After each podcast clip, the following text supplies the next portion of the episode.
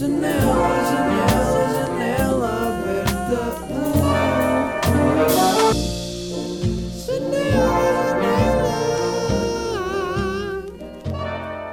Pá, tenho aqui bué de perguntas para falar contigo. Tipo, eu nunca pensei ter um padre na minha, no meu podcast. Aliás, eu pensei, a primeira cena que podíamos fazer era, não sei se é na boa, mas era fixe abençoares tipo esta conversa, este episódio. Ok, acho muito bem, acho que é uma ótima ideia.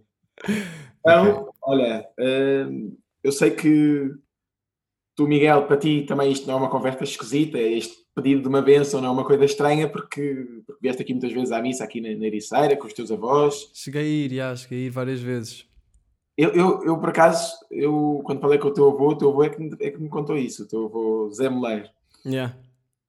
E, e, por isso acho que é um bom pedido, acho que é uma ótima ideia começarmos por eh, rezar aqui uma Ave Maria, rezamos por ti, rezamos pelos, pelos teus seguidores, que são muitos. bora, bora. Rezamos para aqueles que mais precisam agora da nossa oração, neste tempo tão difícil que estamos a viver. Rezamos, Ave Maria, cheia de graça, o Senhor é convosco. Bendita sois vós entre as mulheres e bendito é o fruto do vosso ventre, Jesus. Santa Maria, Mãe de Deus, rogai por nós, pecadores, agora e na hora da nossa morte. Amém. Abençoa, Senhor Miguel, abençoa todos aqueles que estão a acompanhar este programa. Boa. Lindo. Então, olha, estava a pensar, obrigado por teres abençoado aqui o, o, episódio, nunca pensei que isso fosse sequer acontecer. Uh, tu, tu é, eu estava a pensar, tu és um speaker profissional, és um padre, um padre é um speaker profissional. Fazes palestras para plateias, no fundo. Uh, pá, se quiseres ver as coisas assim, há padres que têm mais dom da palavra do que eu, certamente. Eu, eu, o que eu posso dizer é que hum, antes de falar, normalmente peço muito a graça do Espírito Santo. Rezo sempre, do Espírito Santo e ajuda-me a dizer alguma coisa de jeito. Ok, então é tipo, é. metes a tua intenção no ar, não é? Basicamente. Claro que isto também tem uma parte de esforço pessoal e de preparação. Nós, sim, sim, sim. Os padres preparam-se para falar. E olha, devo dizer-te, quando eu era mais novo, uma das coisas que, me pensava, que, que eu pensava nunca serei padre na vida, era eh, pela exposição mediática da vida do padre e por o okay. padre ter de falar em público diante de tanta gente. Eu sempre tive pânico de falar em público, detestava falar em público e, e pensava uh, antes prefiro estar uh, a fazer outra coisa qualquer que não, que não tenha tanta O padre, no fundo, é, é, uma, uma pessoa importante na comunidade, não é? Tipo, na Ericeira conhecem-te muito. Sim, isso é, isso é um facto e, e, isso também era um fator que, que, seria um fator dissuasor para ser padre. Pensar, opa, eu, uh, além, uh, se eu for padre, vou ter de falar em público diante de tanta gente todos os dias, e se eu for padre, em certo sentido, vou perder o, o direito, entre aspas, ao anonimato, porque passo a ser uma figura, uma figura pública na comunidade. Claro. E, de facto, todos nós gostamos um bocadinho de, de passar por anónimos, não é? Por, ah, ninguém nos vai chatear hoje. É verdade. Ninguém... Sim, então tu és famoso, basicamente. Pois. o padre. Esta manhã, tu fizeste uma pergunta engraçada por mensagem que perguntaste no, hoje de manhã. Oh, olha lá, o padre, tu vais estar, vais estar com alguma roupa, com alguma roupa própria, padre? E, e, a resposta é sim. Nós, como padres, Usa sempre. perdemos o direito ao anonimato porque hum. já não agimos em nome próprio. Eu já não sou só o Tiago. Hum. A partir do momento em que eu fui ordenado, primeiro diácono e agora padre, eu já não ajo em nome próprio, ajo em nome de, de Jesus com o que isso traz de responsabilidade à minha vida. Okay. Eu já não tenho o direito de pensar, hoje ninguém me vai chatear, vou andar pela rua, ponho assim um capuz, ponho não sei o quê, ah.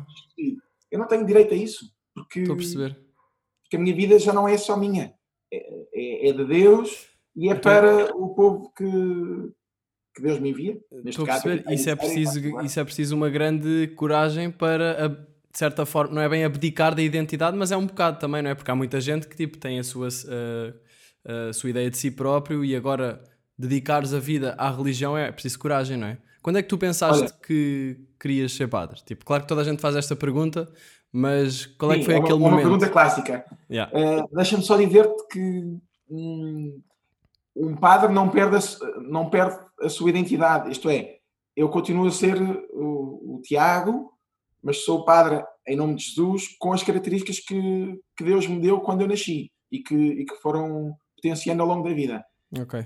Deus não está à espera que eu agora uh, deixe de jogar a bola. Deus não está à espera que eu agora deixe de, de fazer as coisas que gosto, mas quero que eu as faça sempre com esta lógica de como é que como é que Jesus faria no meu lugar. Estou a perceber. E- Olha, eu não sei muito sobre, sobre religião no geral, portanto eu vou também estar aqui a fazer perguntas para aprender. Bem. Eu estava a pensar, tipo, perguntavas-me, tu perguntavas-me como é que como é que tinha chegado a padre. exatamente, exatamente.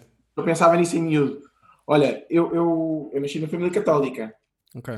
Nós somos, somos sete filhos, eu sou o sexto, e, e desde pequeno que este foi um tema muito natural, o tema de Deus.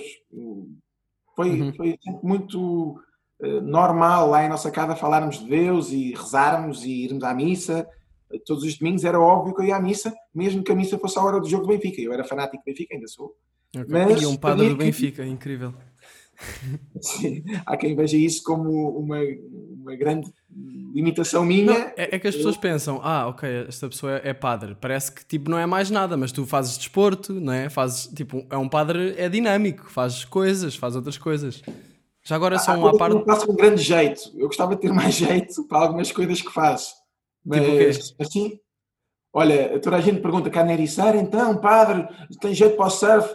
Epá, eu- é uma vergonha, mas eu, em estes anos todos cá na Ericeira, as vezes em que eu tentei ir ao mar fazer surf, foi sempre um fiasco. Ai, Uma das vezes, lembro-me que entrei na ponta da praia para ser assim mais discreto, entrar na água, vesti o fato, entrei na água. O fato Epá, surf. Não, não podia estar a usar um fato especial de, de, de- de não, padre para foi o surfar. fato de padre. Yeah. Mas entrei na água epá, e não apanhei uma onda. Fui parar à outra ponta da praia, levado pela, pela maré, Claro. e tentei sair discretamente da água também sem que ninguém percebesse. Pá, mas era. tentaste. O que, interessa é, o que interessa é que tentaste. Yeah, imagina alguém tipo, está ali o padre a fazer surf. Não, não deve ser, não deve ser o padre. Porque tu és um padre mais jovem do que, sei lá, quando eu estava a falar com um amigo meu, yeah, vou fazer o podcast com um padre. Ele, "A sério? Eu tipo, yeah, mas é um padre jovem. Tu és um padre jovem. Epá, é verdade, sou um padre jovem e, ao que tudo indica, eh, vou continuar a ser jovem por mais alguns tempos. Sim, Mas daqui a uns anos já não vou ser um padre jovem. claro. Mas olha, se eu fosse jogador de futebol nesta idade, eu tenho 34 anos, com esta Ok. idade, se eu fosse jogador de futebol já era um velho. Mas como padre, Então isto-. Estou a perceber. Então é, é uma boa opção de carreira, não é? Porque. É excepcional, eu não posso queixar, estou muito contente como padre. Boa. Há aqui um- uma, uma descoberta de, de uma juventude permanente que eu vejo também em muitos padres mais velhos, sabes? Às vezes nós temos a ideia de pensar, é pá, aquele padre já tem velhinho, mas olha, há padres velhinhos que têm uma juventude de espírito. Um espírito Nós jovem. perguntamos de onde é que isto vem? E a Claro. resposta é, "Meu Deus. Pois. Então, e, e o que é que. Eu tinha-te perguntado quando é que, quando é Ah, que padre. pensaste, ok, vou ser padre. Ser quando é que padre. foi o, ponto de decisão? Sim. Então, olha, hum, isso é é uma, uma pergunta que dá pano para mangas. Temos tempo? Temos tempo, mas temos bué de temas aqui. Eu tenho um monte de coisas que quero te Bem. perguntar. Portanto, uma versão assim Então, concisa. uma versão mais curta. Eu costumo dizer que eh, sou padre, antes de mais, pela mudança na vida dos meus pais. Os meus pais eram católicos, casaram na igreja Uhum. e típica história de família com um plano de vida, casar e ter dois, três filhos. Tiveram três filhos e ao fim do terceiro filho, a minha mãe e o meu pai decidiram não vamos ter mais filhos e entregaram todas as coisas de bebê, não iriam ter mais filhos. O meu pai era, era oficial de marinha, estava fora de Portugal nessa altura, a minha mãe foi visitá-lo um dia aos Estados Unidos e no avião sentou-se ao lado de um homem que meteu a conversa com ela. E esse homem começou a dizer à minha mãe que vivia cá em Portugal, vivia em Fátima, que era americano, e contou a história da vida dele. Contou que tinha nascido nos Estados Unidos, tinha sido educado num colégio de freiras, aos 15 anos fartou-se daquilo tudo, resolveu que queria gozar a vida e fez uma data das neiras e ao final de algum tempo ficou muito doente e foi parar uma cama do hospital, onde ficou durante um ano em coma. E quando ele acordou do coma, tinha uma imagem de Nossa Senhora na mesa de cabeceira, perguntou à enfermeira do que é que era aquilo e a enfermeira disseram que era uma imagem de Nossa Senhora de Fátima. Ok. E ele pensou, Nossa Senhora eu conheço, mas Fátima não faço ideia onde é que isso fica. Lá foi pesquisar, soube que Fátima era em Portugal e resolveu que tinha de vir a Portugal, onde quer que Portugal fosse, para agradecer a Nossa Senhora de Fátima. Apanhou o avião, veio até Portugal, veio até Fátima. E quando o homem chegou a Fátima, converteu-se de tal modo que disse a Nossa Senhora, olha, eu estou aqui para fazer o que tu quiseres. Eu estou vivo porque tu fizeste um milagre e por isso, se tu quiseres que eu fique aqui, eu fico aqui. Diz-me o que é que queres que eu faça. poucos dias depois, aquele homem recebeu uma, uma, uma forma, percebeu de uma forma mais evidente que Nossa Senhora queria que ele ficasse em Fátima. E então voltou para Fátima, em vez de voltar para os Estados Unidos, voltou para Uhum. Fátima Sim. e tornou-se voluntário no Santuário de Fátima como fotógrafo. E isso durou até ao final da vida dele. Ele contou esta história da conversão dele e da mudança da vida dele à minha mãe, que se chama Fátima, e que estava Ah. no avião sentada ao lado dele. E a minha mãe ficou tão impressionada com aquela história que pensou: epá, eu sou católica, vou à missa ao domingo, mas eu, na verdade, tenho medo que Deus eh, intervenha na minha vida. Tenho- eu quero ter isto tudo controlado, quero ser a senhora da minha vida e, na verdade, não estou a deixar Deus ser Deus. Bom, o que é que a minha mãe percebeu? A minha mãe percebeu que era preciso mudar alguma coisa na vida dela. E uma das coisas que a minha mãe percebeu foi: eu tenho de deixar Deus estar presente no meu casamento com o meu marido e na minha relação com os meus filhos. E nessa altura, a minha mãe tomou uma decisão muito corajosa. Isso sim foi coragem. Eu não tenho coragem nenhuma. A minha mãe e o meu pai foram muito corajosos e decidiram deixar aquilo que era uma prática habitual entre muitos casais, que era a prática da contracepção. E a minha mãe eh, decidiu: "Pá, eu vou deixar a contracepção e vou deixar Deus ser Deus. E então encheu-se de coragem e foi ter com o meu pai e disse: Olha, Henrique, tenho de te contar uma coisa. Conheci um homem. Mal estou a brincar. Minha mãe disse ao meu pai: Olha, decidi deixar, eh, deitar fora a contracepção. Temos de deixar Deus ser Deus, decidi de- deitar fora a contracepção. E o meu pai, que não era propriamente muito beato, não era um homem muito de oração, eh, e que até aos 18 anos considerava-se ateu, mas depois, quando conheceu a minha mãe, Uhum. converteu-se. Ok. O meu pai disse à minha mãe: Olha, eu concordo contigo, acho que esses químicos, esses plásticos todos nem sequer devem fazer muito bem ao teu corpo, e por isso concordo contigo. E a minha mãe disse: Oh, Henrique, mas sabes o que é que pode acontecer? Claro.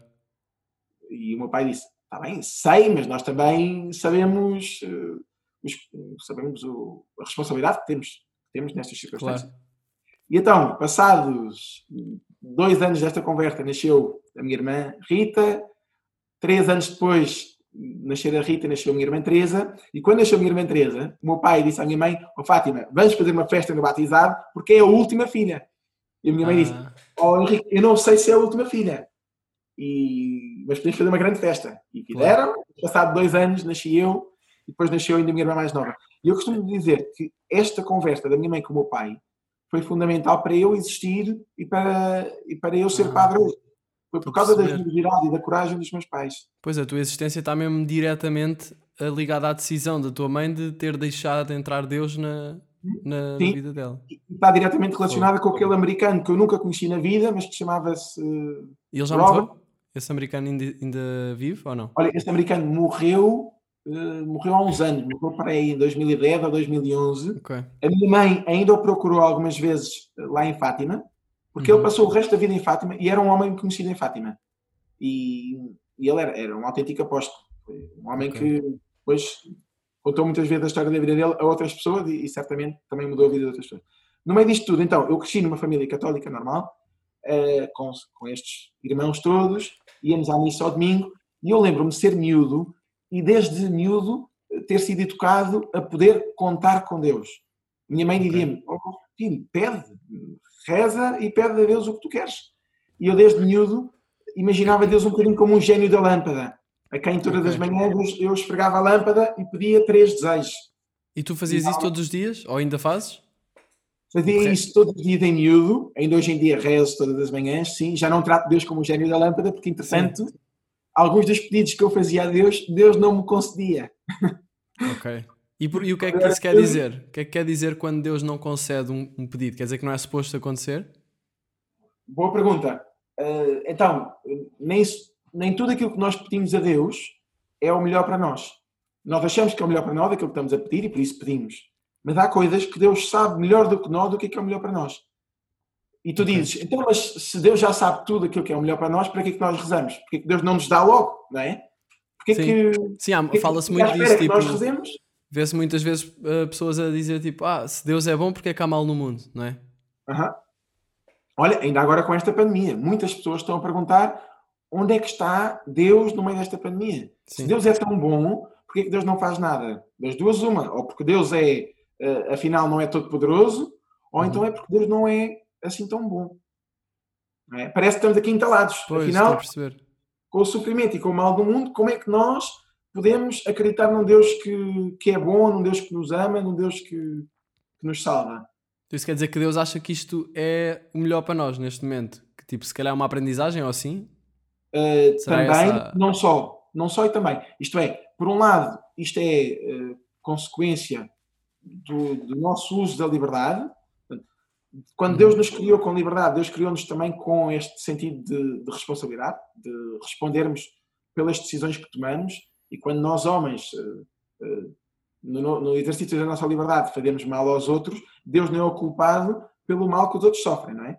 Então existe livre-arbítrio, não é? Não é tu- Ou seja, isso era uma pergunta que eu queria perguntar-te aqui, que é se as nossas escolhas vêm de- de- da nossa liberdade de escolha ou se Deus já tem tudo programado e as nossas escolhas tipo, são o que estava destinado.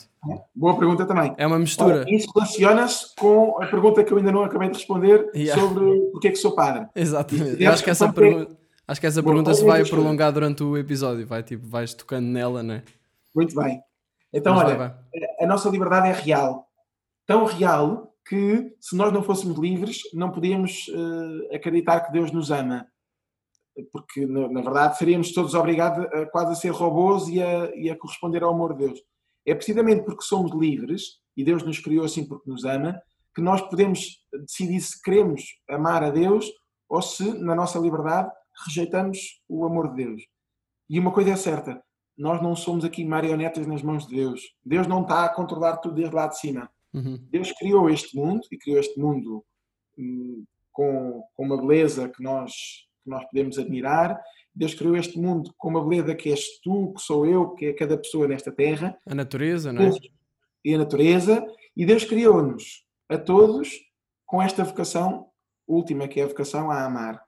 A amar e a ser amados. E por isso é que em, em ti e em cada um de nós há este desejo e esta insatisfação quando não somos amados e quando não amamos. E esse amor que, com que Deus nos criou é um amor que pede a nossa correspondência enquanto livres, porque ninguém pode amar se não é livre. Ok. E então- Obrigado. Se quiseres apontar aí.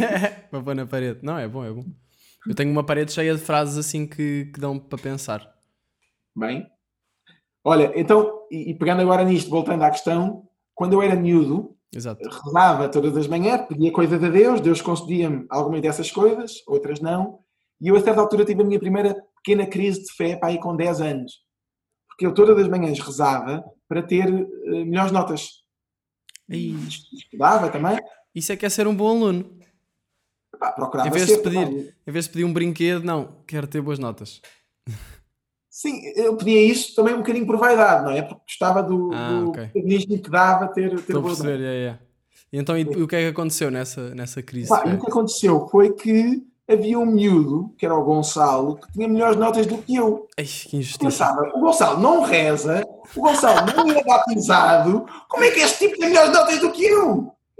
E então achava que Deus não era justo, porque achava Ok. que Deus deveria beneficiar os que eram eh, batizados, os que rezavam, os que eram boas pessoas, não é? Os que E nós muitas praticavam. vezes pensamos assim, que é, porquê que Deus não me dá as coisas se eu estou a fazer tudo bem? Numa lógica de, hum, se eu estou a Troca. fazer isto assim, Deus devia beneficiar-me. Tipo uma troca. Sim, e nós muitas vezes fazemos este negócio com Deus. Tratamos Deus quase como se Deus tivesse a obrigação de me dar aquelas coisas porque eu fiz da minha parte. Estou Não a é? Uhum.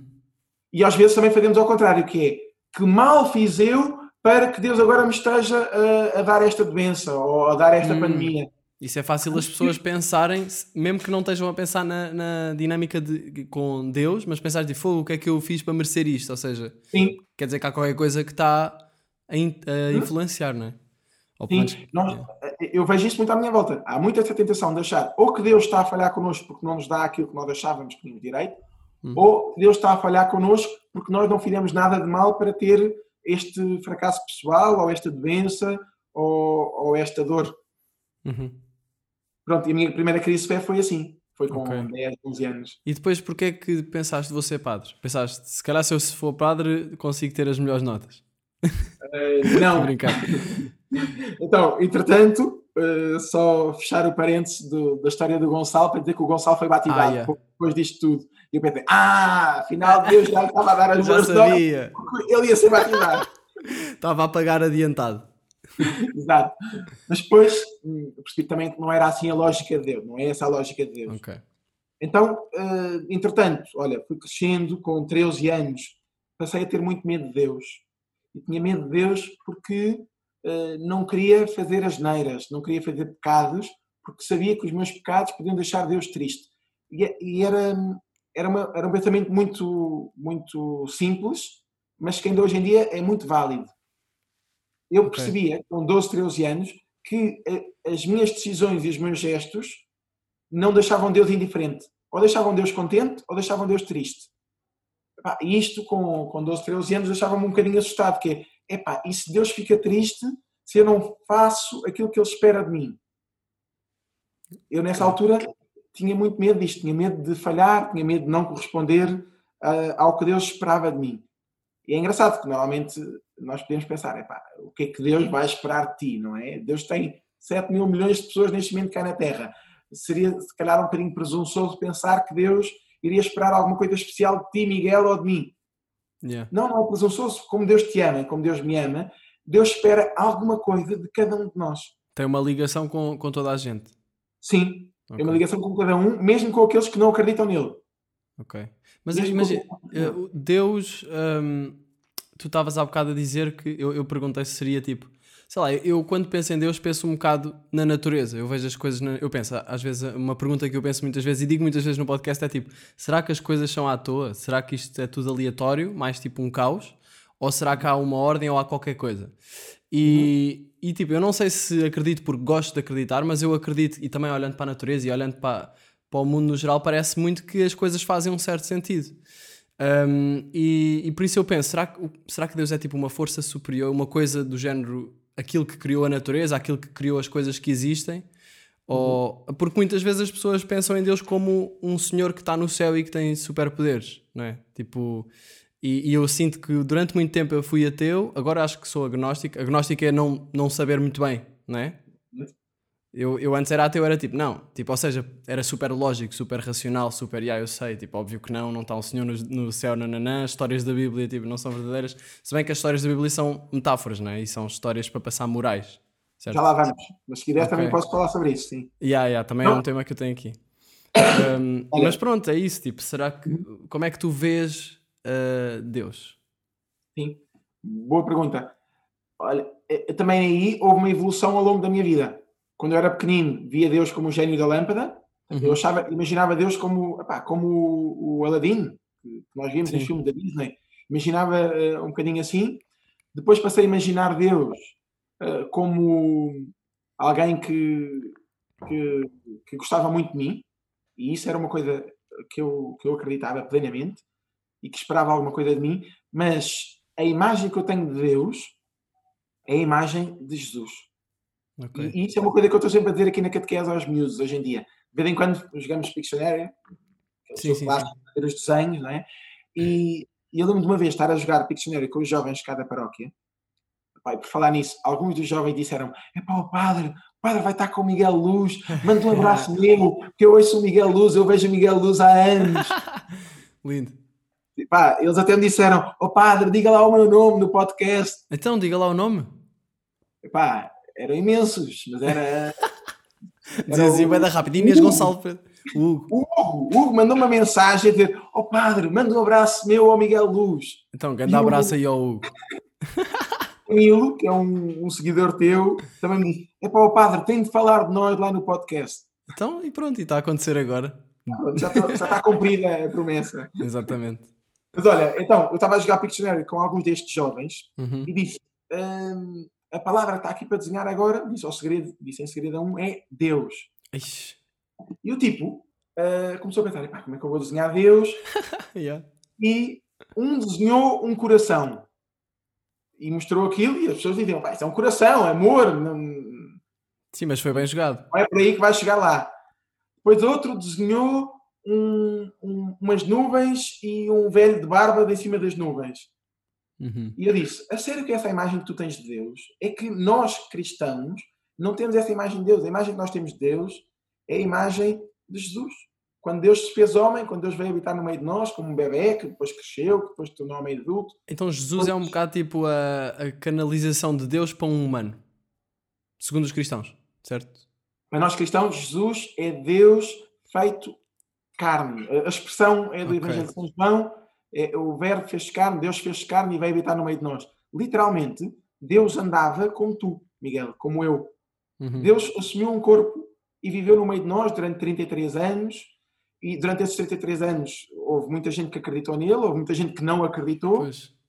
Alguns achavam que ele era um, um louco, que, que andava por aí a dizer que era o Filho de Deus, que era o Messias prometido. Outros achavam que ele era um, um aldrabão, porque diziam Deus não pode ser assim tão, tão simples, Deus não pode ser Uhum. assim tão frágil. E por isso, uns porque achavam que ele era um louco, outros porque achavam que ele era um aldrabão, decidiram condená-lo à morte. E, Yeah. e apesar do discurso de Jesus ser um discurso de amor, um discurso de, de apelo à conversão, mas também um discurso muito exigente e de, e de vocês ou acreditam em mim ou não estão comigo, às tantas eh, colocou-se a questão definitiva que era vamos matá-lo. E acaba-se a história. Acaba-se esta brincadeira. Quando os, os judeus, os sacerdotes do templo, que achavam que Jesus era um aldrabão, decidiram a, morte de Jesus, pensavam, "Epá, se nós o matarmos, vai acabar esta, esta agitação popular toda à volta dele, os Uhum. romanos não se vão chatear connosco e resolvemos aqui estes dois problemas, o deste aldrabão e o desta multidão que anda a seguir um aldrabão. Mas porquê E que essa multidão seguia uh, Jesus? Por causa das coisas que ele dizia. Ele tinha uma mentalidade muito, muito dizia. evoluída para, para o seu tempo. Sim, por causa das coisas que ele dizia, por causa das coisas que ele fazia. Uhum. É engraçado perguntar disso porque. Podes dar um é- exemplo? Só para aqui para uma pessoa que não sabe praticamente nada. Ok? Sim. Então, ah, Tipo, eu tenho a ideia que a certo ponto depois Jesus ressuscitou, certo? Tipo, Sim. Sim, e, e esse é o ponto, esse é o ponto nevrálgico da questão. Então, Jesus, até aos 30 anos, teve uma vida discreta. uhum. nós sabemos acerca de Jesus, que nos é dado pela Bíblia, pelo Novo Testamento, e que nos é dado pelas pesquisas arqueológicas e pelos dados históricos de outras fontes, dos romanos, diz-nos que Jesus, até aos 30 anos, teve uma vida discreta. Trabalhava em Nazaré, vivia com, com a sua mãe e com o seu pai adotivo, e, e era um, um rapaz igual aos outros. O seu pai 30 adotivo. O seu pai adotivo. Com o seu Isso é pai um- adotivo. Isso é um pormenor importante, não é? é um pormenor importante porque nós, acredita, nós cristãos acreditamos que Jesus não foi concebido uh, do modo natural, foi concebido do modo sobrenatural, isto é, por graça de Deus, quando Deus escolheu Nossa Senhora, quando Deus escolheu Maria, para Uhum. ser a mãe de Jesus. E, Ok. e ela aceitou e ficou à espera do bebê. Logo na altura, o José não percebeu, então, mas eu casei contigo e tu agora estás à espera do bebê, e eu sei que não fiz nada contigo para ser Yeah. o pai, isso foi um, um grande, uma grande bronca na altura. Só que Pois. depois Maria explicou a José que, que estava à espera do bebê por graça de Deus. O José, entretanto, também por graça de Deus, acreditou nisto e eh, às tantas nasceu Jesus. E, e depois todo, toda a circunstância do nascimento de Jesus também é extraordinária, porque aparecem os pastores para o adorar, Maria e José ficam espantados, mas de onde é que aparece esta gente para adorar Jesus? Então isto é uma história, é uma história que aconteceu, certo?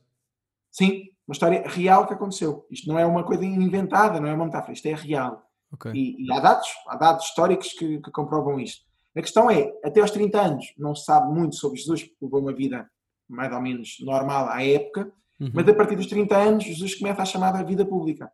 Jesus começa a, a fazer discursos nas, sina- nas sinagogas, que eram os lugares onde os judeus se reuniam para rezar e para ouvir a palavra de Deus. Jesus começa a, a ter intervenções públicas nas sinagogas e as pessoas ficam eh, espantadíssimas. Mas quem é que é este homem? Como é que ele fala tão bem? Como é que ele fala com tanta autoridade? Uhum. Jesus falava de um modo diferente do que falavam as outras pessoas daquela época. Depois disto, Jesus começa a fazer milagres. E também aí a fama de Jesus se espalha rapidamente. Muita gente ouve falar que há um homem que faz milagres, um homem que cura as doenças, e então começam a ir ter eh, onde Jesus está. E Jesus Uhum. começa a ser seguido por multidões, eh, ou na sinagoga, ou em Cafarnaum, ou em Nazaré, ou em Jerusalém. E estas multidões começam a falar de Jesus, o boato começa-se a espalhar que o Messias, o boato não, eh, a notícia começa-se a espalhar que o Messias finalmente chegou e isto uh, gera, gera uma, uma agitação popular à volta de Jesus. Qual é o problema? Para os judeus que estavam à espera do Messias, Jesus é uma desilusão. Porque eles estavam à espera do Messias que fosse um líder político ou um líder militar, alguém que corresse com o poder dos romanos dali para fora. Uhum. E Jesus não vem nem como, um líder, nem como um líder político, nem como um líder militar. Vem como um, um homem que. Com ideias que tem um discurso muito, muito bem feito e muito exigente de, de apelo à conversão e vem também com, com esta clareza que ele é o Filho de Deus. E nessa altura, os judeus pensam: epá, isto não corresponde às nossas expectativas. E por isso, este homem deve ser um aldrabão. Deve ser um aldrabão. Uhum. Outras pessoas pensavam: bom, ele de calhar não é um aldrabão, é um louco. É um homem que, coitado, está convencido que é o Messias, como às vezes nós temos outros sim, loucos sim, Europa aqui, aqui hoje em dia. E, e é, neste, é neste contexto que surge então a decisão da parte dos sacerdotes do templo de matar Jesus.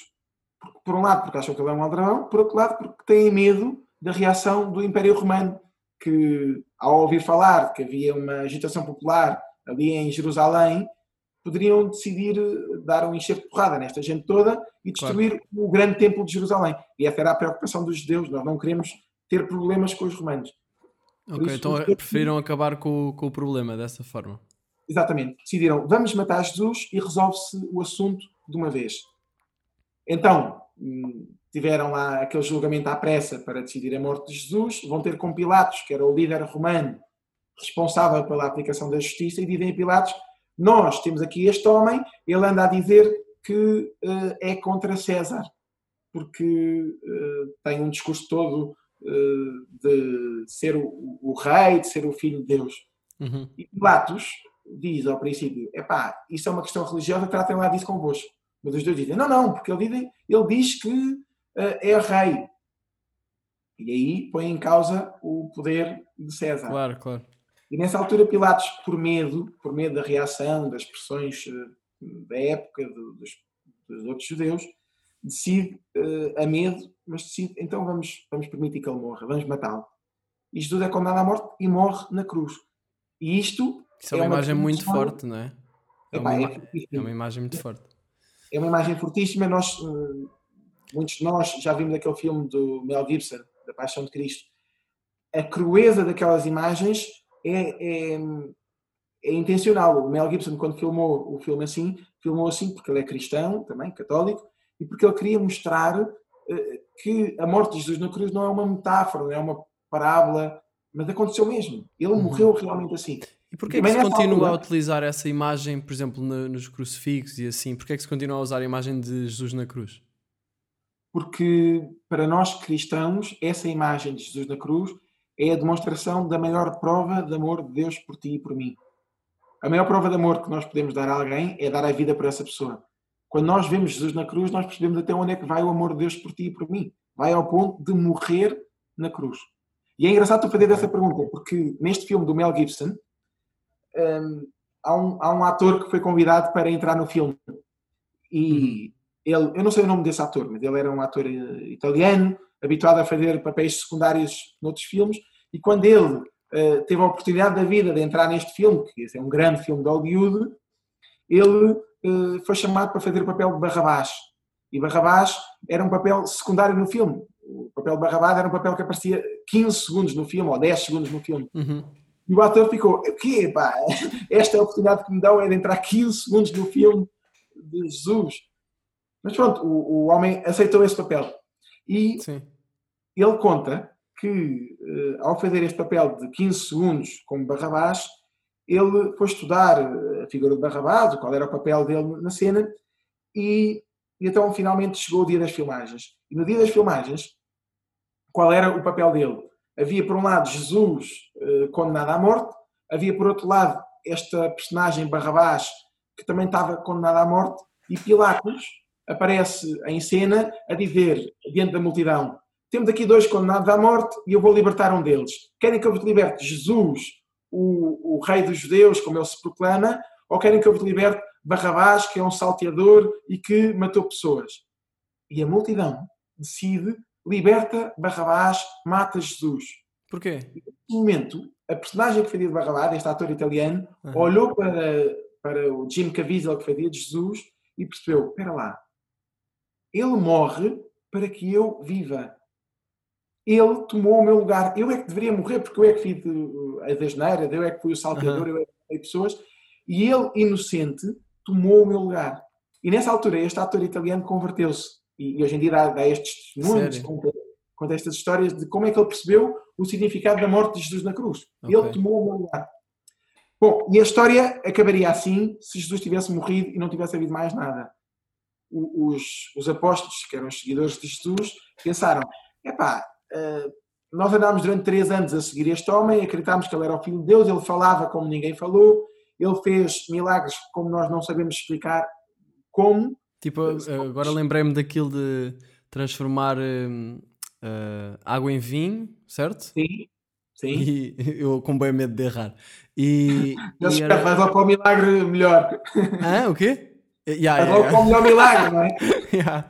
Não, e andar sobre água também, ou não? Também era uma cena. Sim, também. Andou Isso sobre é- as águas, eh, curou gente que era cega, gente que era coxa, gente que E- tinha outras deficiências. E está muitos testemunhos disso ter acontecido. Sim. Há muitos testemunhos disto ter acontecido e, e realmente muitas pessoas que eram curadas depois tornavam-se discípulos de Jesus, tornavam-se seguidores de Jesus. Uhum. Jesus, Jesus fazia ainda outra coisa que, que era considerada um escândalo para a época. Jesus dizia: Antes de te hum, curar desse, dessa doença, vou perdoar-te os pecados. E, pá, e quando Jesus dizia isto, havia muita gente que ficava indignada e pensava: então, mas quem é que este tipo julga que é para estar a, a falar assim? Sim. Só Deus é que pode perdoar os pecados. Perdoar os pecados é uma coisa de Deus, não é uma coisa dos homens. E nessa altura, Jesus fazia o milagre e as pessoas diziam: Uau, se ele faz milagres é porque ele é realmente o Filho de Deus, então ele tem autoridade para perdoar os pecados. Sim.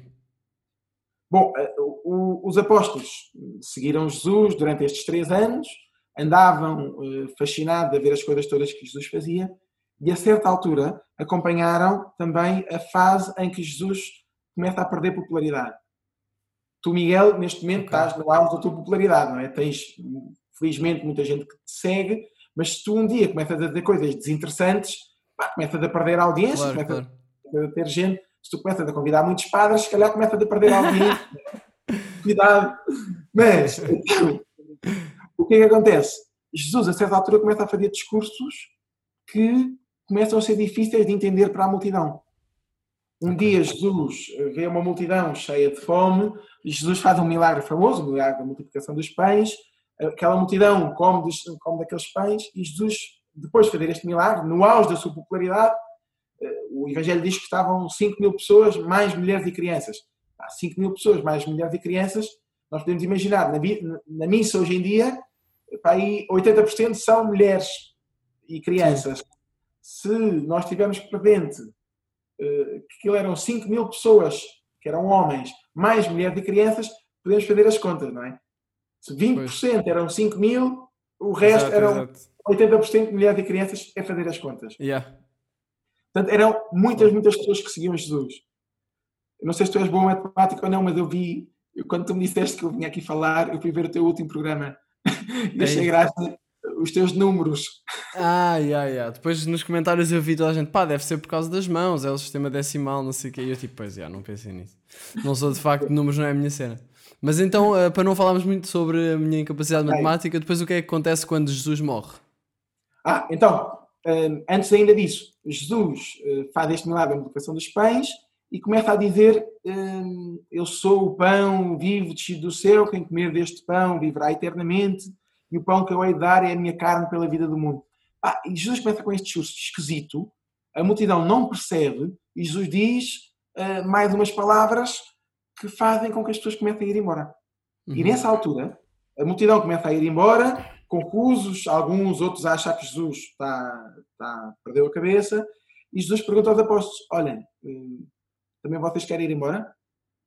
E os apóstolos dizem: Ó ó Senhor, a quem iremos? Só tu tens palavras de vida eterna. Nós não percebemos tudo aquilo que tu estás a dizer, não percebemos o alcance de todas essas palavras, o que é, é isso eh, da minha carne que eu hei de dar pela vida do mundo. Nós não percebemos o que é que estás a dizer, Uhum. mas nós acreditamos em ti. E por isso os apóstolos continuaram ao pé de Jesus. Mas no momento em que Jesus foi condenado à morte, também aí os apóstolos fugiram. Só ficou, eh, só ficou um apóstolo, mais novo. Ficou Maria, mãe de Jesus, ficaram mais umas mulheres. Yeah. E o resto, toda a gente fugiu com medo de serem Também condenados à morte. Uhum. Com medo de, de morrerem. E Jesus, então, morre na cruz. E isto é um facto histórico. Eh, Este homem, que dizia que era o Filho de Deus, que fazia milagres, que tinha um discurso fora do comum, excepcional, de apelo à conversão, do amor, de amar a todos, até aos inimigos, Yeah. Bem, ele morre.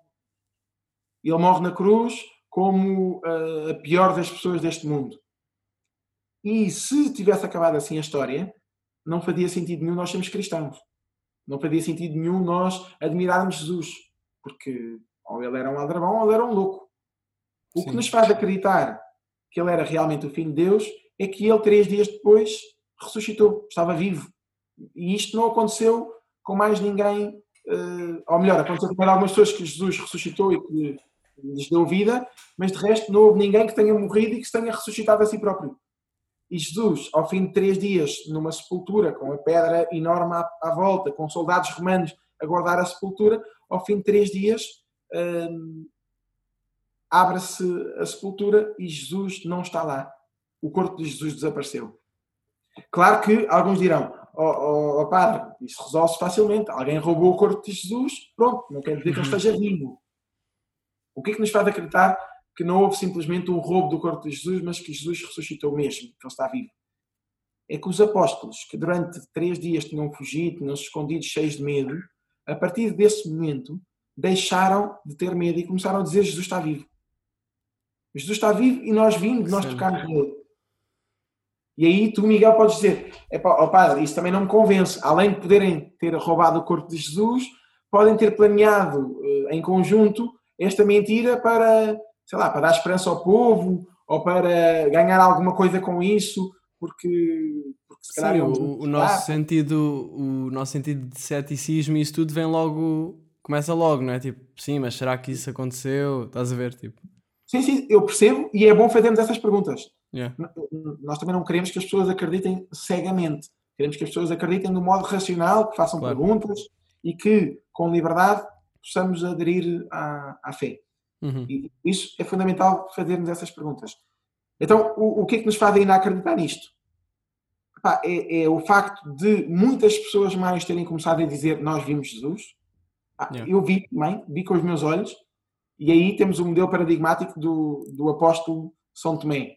O São Tomé era o tipo que dizia eu só vejo no que acredito, eu só acredito no que vejo. Vocês todos dizem Ok. que ele ressuscitou, mas eu não acredito em, só- em vocês, só acredito quando eu tocar com a minha mão eh, no corpo de Jesus, quando eu, quando eu estiver com ele.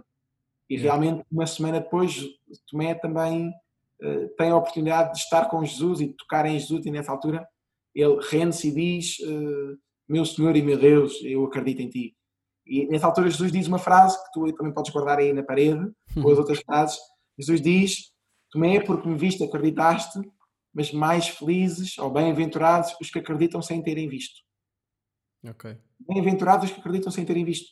Ah, e isto é o passo da fé que nós todos damos. É, é o passo que damos de acreditar sem termos visto, mas com o testemunho que outros nos deram e que depois se, se concretiza em, em momentos muito concretos na nossa vida. Ok. E isso volta à pergunta que tu me tinhas feito há meia hora atrás, que era porque é que eu sou padre. Exatamente. Eu sou padre porque acredito nisto. Eu sou padre porque na minha vida já tive momentos concretos em que, em que Deus se manifestou, em que, em que Jesus se, se deu a conhecer, em que Jesus entrou na minha vida e me chamou. E o primeiro momento que eu me lembro assim mais, eh, mais marcante foi com 14 anos. Estava em Fátima no dia Uhum. 13 de maio do ano 2000. Alguns dos teus ouvintes, se calhar, ainda nem sequer tinham nascido nessa altura. Opa, eu tinha dois anos. Já tinhas nascido, boa. Então, nessa altura, o Papa João Paulo II, que era um grande Papa, que, já era muito velhinho na altura, já estava com 80 anos, com Parkinson, tinha eh, paralisia facial, coitado, estava cheio de, cheio de problemas. Sim, sim. E ele vinha a Fátima muitas vezes, veio três vezes a Fátima, eh, em agradecimento à Nossa Senhora por, no dia 13 de maio de 1981, ele ter sobrevivido a um atentado, precisamente no dia das aparições de Nossa Senhora eh, em Fátima. Uhum. Então ele resolveu vir a Fátima agradecer a Nossa Senhora, como aquele americano amigo da, amigo da minha mãe também veio a Fátima agradecer. Sim. E o Papa João Paulo II, no dia 13 de maio do ano 2000, veio a Fátima rezar e agradecer a Nossa Senhora mais uma vez e veio beatificar, isto é, veio reconhecer que os pastorinhos de Fátima, o Francisco e o Jacinto, que eram pequeninos, eram eh, beatos, estavam no céu, ao lado de Deus. Ele veio fazer isso e eu, com 14 anos, eh, fui a Fátima a pé pela primeira vez. Com mais um grupo de, de jovens, Grande caminhada. Pá, foi espetacular. Eu lembro que na altura eh, estavam imensa gente com camisolas do Sporting, que era a primeira vez que o Sporting era campeão desde 1982. E por isso havia imensa adeptos do Sporting também lá em Fátima. Mas tu és do Benfica. Eu sou Benfica. E então mas o Sporting este ano está a jogar melhor do que nós. Ok. Olha, Mas ainda tenho esperança. Ok, ok, ok. Ainda tenho aí esperança. é... Mas então, estava lá em Fátima e na noite de 12 para 13 de maio, o, Fa- o Papa chega a Fátima e está uma multidão de, eu acho que eram para aí 800 mil pessoas. Eu nunca tinha visto tanta gente junta. Ok. Estavam ali 800 mil pessoas e, e eu estava no meio daquela multidão, vemos o Papa a chegar, vemos o Papa eh, a ajoelhar-se com dificuldade, em silêncio, a rezar diante de Nossa Senhora. Epá, e a emoção que foi 800 mil pessoas em silêncio a ver o Papa a rezar foi uma coisa que nos marcou imenso. A mim marcou-me imenso. Claro. É uma, depois deve ser uma noite- energia, uma energia muito. Toda a gente concentrada naquilo, não é? Senão. Epá, é uma coisa, é uma coisa impressionante. Percebemos que não estamos sozinhos na fé, que há muita gente que acredita como nós acreditamos, e isso hum, tem um impacto enorme em nós, como tu dizes. Nessa noite, lembro-me que alguns amigos meus, que pá, tínhamos todos 14 anos, éramos miúdos parvos, alguns miúdos eh, do nosso grupo resolveram sair à meia da noite, às escondidas, encheram o saco de cama de almofada, de volumes, yeah. para, para poder eh, para dar a entender que estavam lá e saíram durante a noite para ir ter com as nossas amigas. E eu lembro-me de pensar, epá, vou ou não vou? Vou ou não vou? E eu na altura, com 14 anos, era muito totó e, e achava, não, é melhor eu não ir, hum, Jesus não ia ficar contente se eu fosse, Sim. e então resolvi ficar a dormir eh, como um menino muito certinho e fiquei lá a dormir enquanto os meus amigos saíram todos à noite para ir ter com, com as nossas amigas. No dia a seguir, dia 13 de manhã, tivemos a missa com o Papa, no meio da multidão outra vez, e olha, eu só sei é que durante a homilia do Papa eu estava acordado e os meus amigos estavam todos a dormir. A, a homília do Papa? Sim, durante a homilia, durante a meio da missa, quando há aquela Ah, ok. parte que o, padre, em que o Papa Uhum. fala, faz o sermão, faz a homilia, Uhum. o Papa fez uma homilia que foi uma coisa epá, tão marcante, tão marcante para mim. Eu lembro-me que o sol estava, estava um sol eh, radioso nesse dia e eu sentia o sol parecia que estava a brilhar eh, só sobre mim. Estava a brilhar sobre todos, obviamente. Sim, sim. Mas eu parecia que, que Deus estava a olhar para mim e sentia uma pessoa mais amada do mundo naquele dia. Não é muito comum um miúdo com 14 anos ter, eh, ter esta experiência assim tão, tão emocionante, sei lá. Sim, sim, sim. Tocar tanto. E eu, eu na altura fiquei, fiquei a pensar, eh, Deus existe mesmo e Deus ama-me. E, e- e Deus conta comigo para alguma coisa. E É fiquei uma todo- coisa que, que no fundo sentiste, não é? Com, com Sim. intensidade nessa, nessa experiência. Sim. A fé, e tu dizias há bocadinho também uma coisa muito interessante. A fé tem um lado racional e tem um lado também emocional. A fé, por um lado, é uma adesão inteligente da nossa parte, mas por outro lado é uma experiência que fazemos. Não é apenas uma. Não é, não é só uma emoção, mas também não é só uma razão. É as duas coisas. Ok. Pois eu queria te perguntar uma coisa relacionada com isto, porque eu sinto que no mundo estamos a passar numa fase em que o raciocínio e a lógica estão muito desenvolvidos e, e, e queria te perguntar se isso choca com a fé de alguma forma. Não. E e eu não sei se concordo contigo nisso que estás a dizer. Porque eu, a sensação que eu tenho é se, por um lado, há muito esta reflexão lógica e a busca de, de- da ciência, o que é que a ciência tem a dizer sobre cada assunto, Sim. isso é, é muito interessante, realmente, mas, por outro lado, também vejo hum, um grande peso dado à emoção e à, e à, e à superficialidade. Há muita gente que não quer pensar hoje em dia Uhum. e às vezes não queremos pensar porque pensar dá trabalho, às vezes não queremos pensar porque, porque isso às vezes depois também obrigar-nos a tirar consequências concretas e práticas para a nossa vida e às vezes Sim. nós não queremos assim tanto mudar e por isso eh, se por um lado há, há- muita gente a fazer todo um esforço de vida eh, eh, pela ciência e pela busca das respostas que a ciência tem a dar às coisas e aí muitos cristãos também estão nessa linha de cientistas Uhum. Do outro lado, também há muita gente que não quer pensar, quer ficar superficialmente Ok. pela vida e, e contentam-se com, ah, contentam-se com, com distrações. Sim, sim, há muitas pessoas que passam a vida toda distraídos, não é? Entretenimento, é entretenimento só. E, e se o entretenimento tem um lado bom, obviamente, e é bom divertir-nos e rir-nos, Yeah. por outro lado, também não pode ser só, só, só entretenimento. Bom, isto voltando agora, hum, quando eu tinha 14, 15 anos, Exato. comecei a ficar com muito medo de Deus, com medo que Deus quisesse que eu fosse padre. Por causa dessas coisas. Ah, lindo. Então isso entrou logo na Ah. tua cabeça, a certo ponto. Pensaste, ih pá, tenho É. medo. Sim. Sim, pá, e estava a pensar, e se Deus quer que eu seja padre? Mas eu não quero nada ser padre, eu, eu quero, quero outras coisas. Na altura, o meu pensamento era, queria ter sucesso, queria ter, eh, queria que o Benfica fosse campeão, eram as minhas preocupações na altura. Se não fosses padre, sei lá, com que carreira é que tu nessa altura também sonhavas? Não, não querias ser padre na altura, não é? O que é que pensavas que Não, gostarias? imaginava-me na área da gestão, imaginava-me, bem, como muita gente também sonhava ser jogador de futebol, Ok. Eh, a partir dos 15, 16 anos já percebia que não podia ser jogador de futebol. Mas pensava então, gostava de fazer uma carreira de empresas ou, Uhum. ou alguma coisa que fosse boa para os outros, também pensava nisso, pensava, gostava de ser útil aos outros. Claro. No fundo, toda a gente deve apontar para isso, não é? Porque tudo que, Sim. todas as carreiras são um serviço para os outros, não é? Ou, ou pelo menos deveriam ser. Ou é? pelo menos deviam ser, claro. Yeah. Sim. Então, olha, eu estava com muito medo que Deus quisesse que eu fosse padre e fui ter com um padre, eh, meu amigo, lá da escola onde eu andava. Isto é uma coisa importante, eu andei numa, numa escola católica durante 12 anos, por isso Uhum. sempre tive uma grande sorte que era ter padres eh, à mão. Quando eu tinha dúvidas de fé, ia perguntar aos padres e eu recomendo que todos façam isso. Que é, quando nós temos dúvidas de fé, aproveitemos a perguntar eh, Yeah. aos nossos avós, aos nossos amigos, aos nossos padres. Eh, Não tem problema nenhum fazer essas perguntas. Eu Uhum. fiz essas perguntas ao- aos padres lá do, do colégio. E, eh, e um dia então fui ter com o padre e disse: Ó senhor padre, diga lá que eu não vou ser padre, que eu não quero ser padre. Yeah. E o padre disse-me: epá, não te preocupes, que Deus não está aqui para te tramar a vida. E essa resposta deixou-me muito descansado. Ok, Deus não quer que eu seja padre. Yeah. E então, pronto, segui a minha vida normal. eh, Como, como eu sabia que Deus não me ia chamar a ser padre, eu não tinha medo de rezar, não tinha medo de ir à missa ao domingo, não tinha medo de fazer coisas boas pelos outros, porque já sabia, Deus não me vai entalar, Deus não me vai chamar eh, para ser padre. Sim.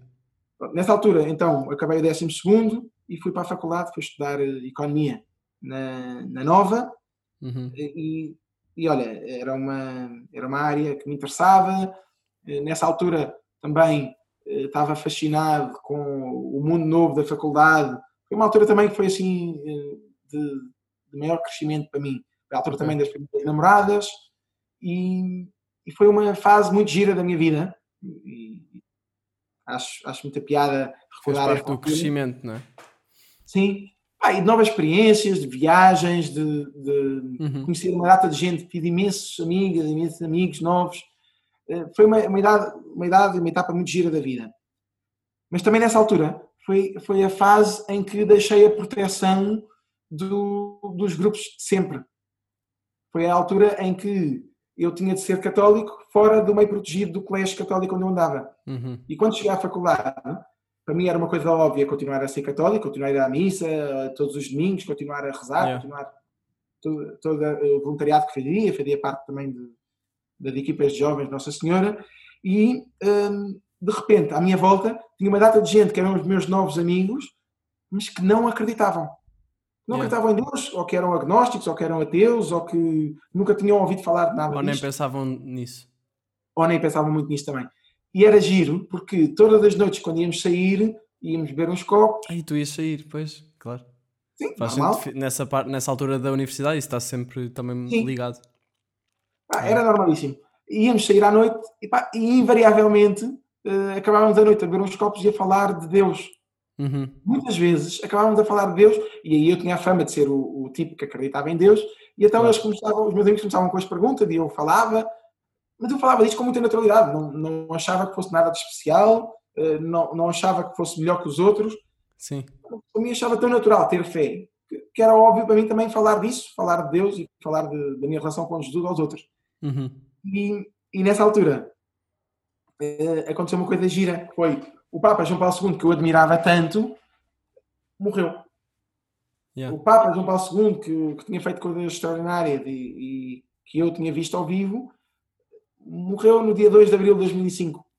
E esse dia para mim foi um dia marcante como o dia da, da minha conversão.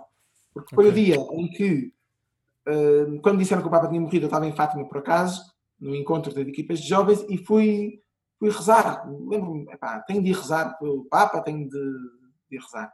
E fui rezar para a capela, e quando eu fui rezar, nesse momento, lembro-me perfeitamente disto. Estava, era a capela às escuras, era uma capela, não era a capela das aparições, onde apareceu Nossa Senhora, mas era uma outra capela lá em Fátima. Uhum. E estava, estava a rezar às escuras na capela e lembro-me de ser muito claro no meu coração, cá dentro, que Jesus me estava a pedir para eu ser cristão a sério. E que isso implicava, no meu caso, começar a ir à missa, já não só ao domingo, mas todos os dias. Ir à missa todos os dias e rezar o terço todos os dias. E isto é um bocado esquisito, pá, porque nós com 19 anos realmente temos, temos ideias radicais, queremos fazer coisas radicais. A minha coisa radical era passar a ir à missa todos os dias e rezar o terço todos os dias. Claro. É, é um bocado radical, não é? Para um jovem de 19 anos não é, não é muito comum. Pá, eu, eu hoje em dia olho para trás e penso, mas que, que raio de, de propósito foi aquele que eu fiz para a É. vida? Mas foi enquanto estavas a 19 rezar, tipo, sentiste que isso fazia bom sentido. Sim. Não ouvi nenhuma voz, não tive, não apareceu nenhum anjo. Sim, foi mais tipo uma emoção. cá dentro. Yeah. Nós, nós rezamos e cá dentro eh, sabemos que Deus nos está a responder e que Deus nos está a pedir alguma coisa ou que está, que está a Uhum. falar connosco. E no meu caso, a mim isto estava-me a pedir para passar a à missa todos os dias e rezar o texto todos os dias. Claro que, por essa altura, eu já ia à missa com alguma frequência. Eu vi uma miúda gira que ia à missa durante a semana. Yeah. E eu ia à missa para ver a miúda, para ser visto por ela também, mas havia dias em que ela não estava na missa e eu continuava na missa mesmo. Não ia embora da missa só porque ela não estava, não é? Yeah. E, e é giro ver também como, como Deus nos chama através de, de circunstâncias muito concretas. Ou através daquela miúda, no meu caso, ou através de um, de um amigo, ou através de alguma circunstância. Eu tinha, eu tinha amigos que me convidavam para ir jogar à bola todas as semanas. E eu já sabia que depois de jogarmos à bola, íamos ter de rezar a alguma coisa, porque eram amigos que rezavam. E eu pensava, epá, eh, eu vou jogar à bola e aceito, aceito o, o pacote de, de jogar à bola e depois a seguir. E depois rezarem todos, a sério. Isso era uma cena que faziam, mas isso não era Sim. com os teus amigos que não acreditavam. Era Isto, com. Não, isto era com os amigos que acreditavam. Ok. Jogavam Sim. bem à bola e, e- e eram grandes, grandes jogos. Pá, e eu aceitava, pronto, também faz parte do pacote, vou jogar à bola e Uhum. depois rezamos juntos. E, e isso começou a ser uma coisa muito natural. Ok. Começou a fazer parte da, da vida. O, o ir à missa, jogar à bola, rezar, tudo, tudo era natural. O que não foi tão natural foi o que aconteceu a seguir. É que, quando morreu o Papa e eu passei a ter o propósito de, de ir à missa todos os dias, hum, recebi um convite de, de um amigo para ir assistir eh, à eleição do novo Papa, ao vivo. Não era assim pela internet, era ao vivo Sim, em Roma. Vaticano. Sim, no Vaticano.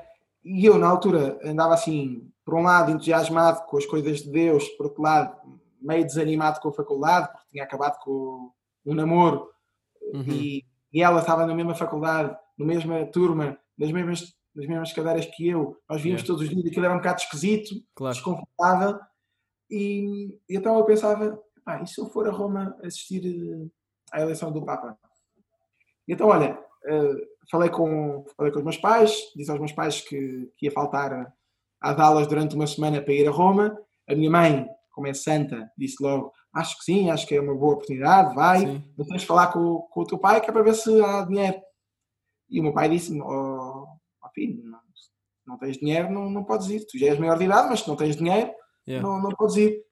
E eu, então, eh, fiz uma campanha de fundraising, angariação de fundos, junto de tios e de irmãos. Lindo. Isto é bom ter famílias grandes, dá para isto. Yeah. E arranjei os 300 euros ou 400 euros, já não sei quanto é que eu precisava. Uhum. E disse aos meus pais, já tenho dinheiro, então vou a Roma. Yeah. E, E olha, apanhei o avião e fui para Roma e estava lá na Praça de São Pedro, no dia 19 de abril de 2005, quando apareceu um velhinho vestido de branco à janela, que eu nunca tinha ouvido falar, mas que era um tal eh, Papa Bento XVI, que se chamava Joseph Ratzinger. Eu nunca tinha ouvido falar dele, não fazia ideia quem é que ele era, mas aquele velhinho vestido branco era o novo Papa Pá, Uhum. E eu tinha uma ligação a ele enorme só porque aquele era o novo Papa. E à minha volta tinha uma multidão de gente que, que apareceu de todo o lado quando os sinos começaram a tocar e apareceu aquele cardeal a dizer ah, vemos Papa, temos um Papa novo e Yeah. aquilo foi um momento super marcante. Nessa altura, aí eu comecei a pensar mais a sério. Epá, se calhar Deus quer que eu seja padre.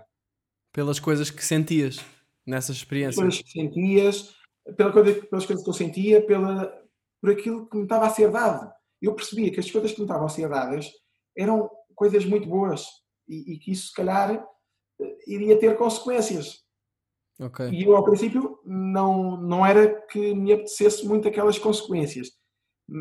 E então pensava, epá, espero que Deus continue a não chamar-me para ser padre. Mas se tu quiseres que eu seja padre, olha, eu estou disponível. Comecei, a- o, o discurso começou a mudar. Se tu quiseres que eu seja padre, eu estou disponível. Mas espero que não queiras. Estou a perceber. yeah. Ao início estavas super resistente e depois começaste a abrir-te mais e, e- yeah. E quando é que decidiste, ok, vou ser padre? Então, isso foi eh, já passado alguns anos. Eu acabei a faculdade, entretanto, comecei a namorar com uma menina muito querida. Namorámos durante três anos e, e- e o namoro acompanhou-me o resto da faculdade. Terminámos a faculdade em dezembro, janeiro de 2009 e em fevereiro de 2009 comecei a trabalhar na área financeira. E, e ao começar a trabalhar, pá, gostei muito do trabalho, gostei muito das pessoas com quem trabalhava e senti que gostavam muito de mim já estava a namorar, já ganhava ordenado, tinha, tinha a tua idade e pensava, eh, ok, é só isto, já está, Faltava-te e qualquer coisa. vida, faltava Yeah. qualquer coisa. Faltava qualquer coisa. No dia 26 de abril de 2009, estes dias eu também tenho de saber de cor, como tu tens de saber de cor o dia em que começas a namorar, não é? Hum, Claro. No dia- No dia 26 de abril de 2009, Yeah. estava em Fátima e com um grupo de jovens e perguntei aos miúdos, olha, estamos aqui em Fátima, querem se conversar? Eles disseram, também, vamos conversar. Fomos para a zona das confissões, estava uma fila de 50 pessoas para se confessar e só havia, só havia dois padres a conversar nessa altura. E por isso, lembras, a confissão demora 5, 10 minutos, é uma, é uma conversa em que nós reconhecemos os nossos pecados, pedimos perdão a Deus e o padre, em nome de Deus, perdoa-nos. Sim. Epá, se um padre, se cada padre demorasse 5 minutos a confessar cada pessoa, eram dois padres, eram 50 pessoas. Epá, era de muito tempo. Era sim, sim, tempo. sim. E nesse momento, os jovens que estavam comigo não se puderam ir confessar, porque não tínhamos assim tanto tempo. Uhum. E eu de repente pensei, e se eu fosse padre para confessar esta gente? E de repente Yeah. queria ser padre. Né? A partir dessa altura, eu queria ser padre para confessar aqueles jovens, para confessar aquela gente toda. E então, Ok. olha, Foi um bocado visto que havia necessidade, não é? sim, Yeah. O, o Zé Diogo Quintela, do, do Gato Fedorento, ele é Uhum. nosso vizinho aqui na Eriçana. E é um tipo com, com muita graça, eu converso com ele de vez em quando. Ele dizia-me: Ó padre, então isso foi uma questão de oferta e procura, não é? é isso é a economia a funcionar. Havia falta de padres, havia muita procura, foste para padre. Ainda por cima é? tinhas estudado economia, estava tudo, estavas a ligar as duas, as duas áreas. É isso. Então, olha, depois foi muito rápido. Acabou o namoro três dias depois, depois fui para um retiro. Acabaste, retiro- acabaste com o teu namorado e disseste: Olha, decidi ser padre. Não, não lhe disse logo isso. Não? Ela, ela era impecável, ela, ela era muito querida, hoje em dia já é casada, mãe de filho também, e ela, eu na altura não podia dizer isso porque eu não tinha a certeza se ia ser padre. Ok. Eu sabia é que eh, tinha de ser honesto com ela e tinha de ser honesto com Deus. Uhum. Por- Porque Então- isso também era uma coisa que eu te queria perguntar. Tipo, o facto do padre não poder ter mulher é porque é porque é suposto ele dedicar a sua vida ao amor de Deus e não ter distrações. Será isso? Também, eh, também, não só, mas também.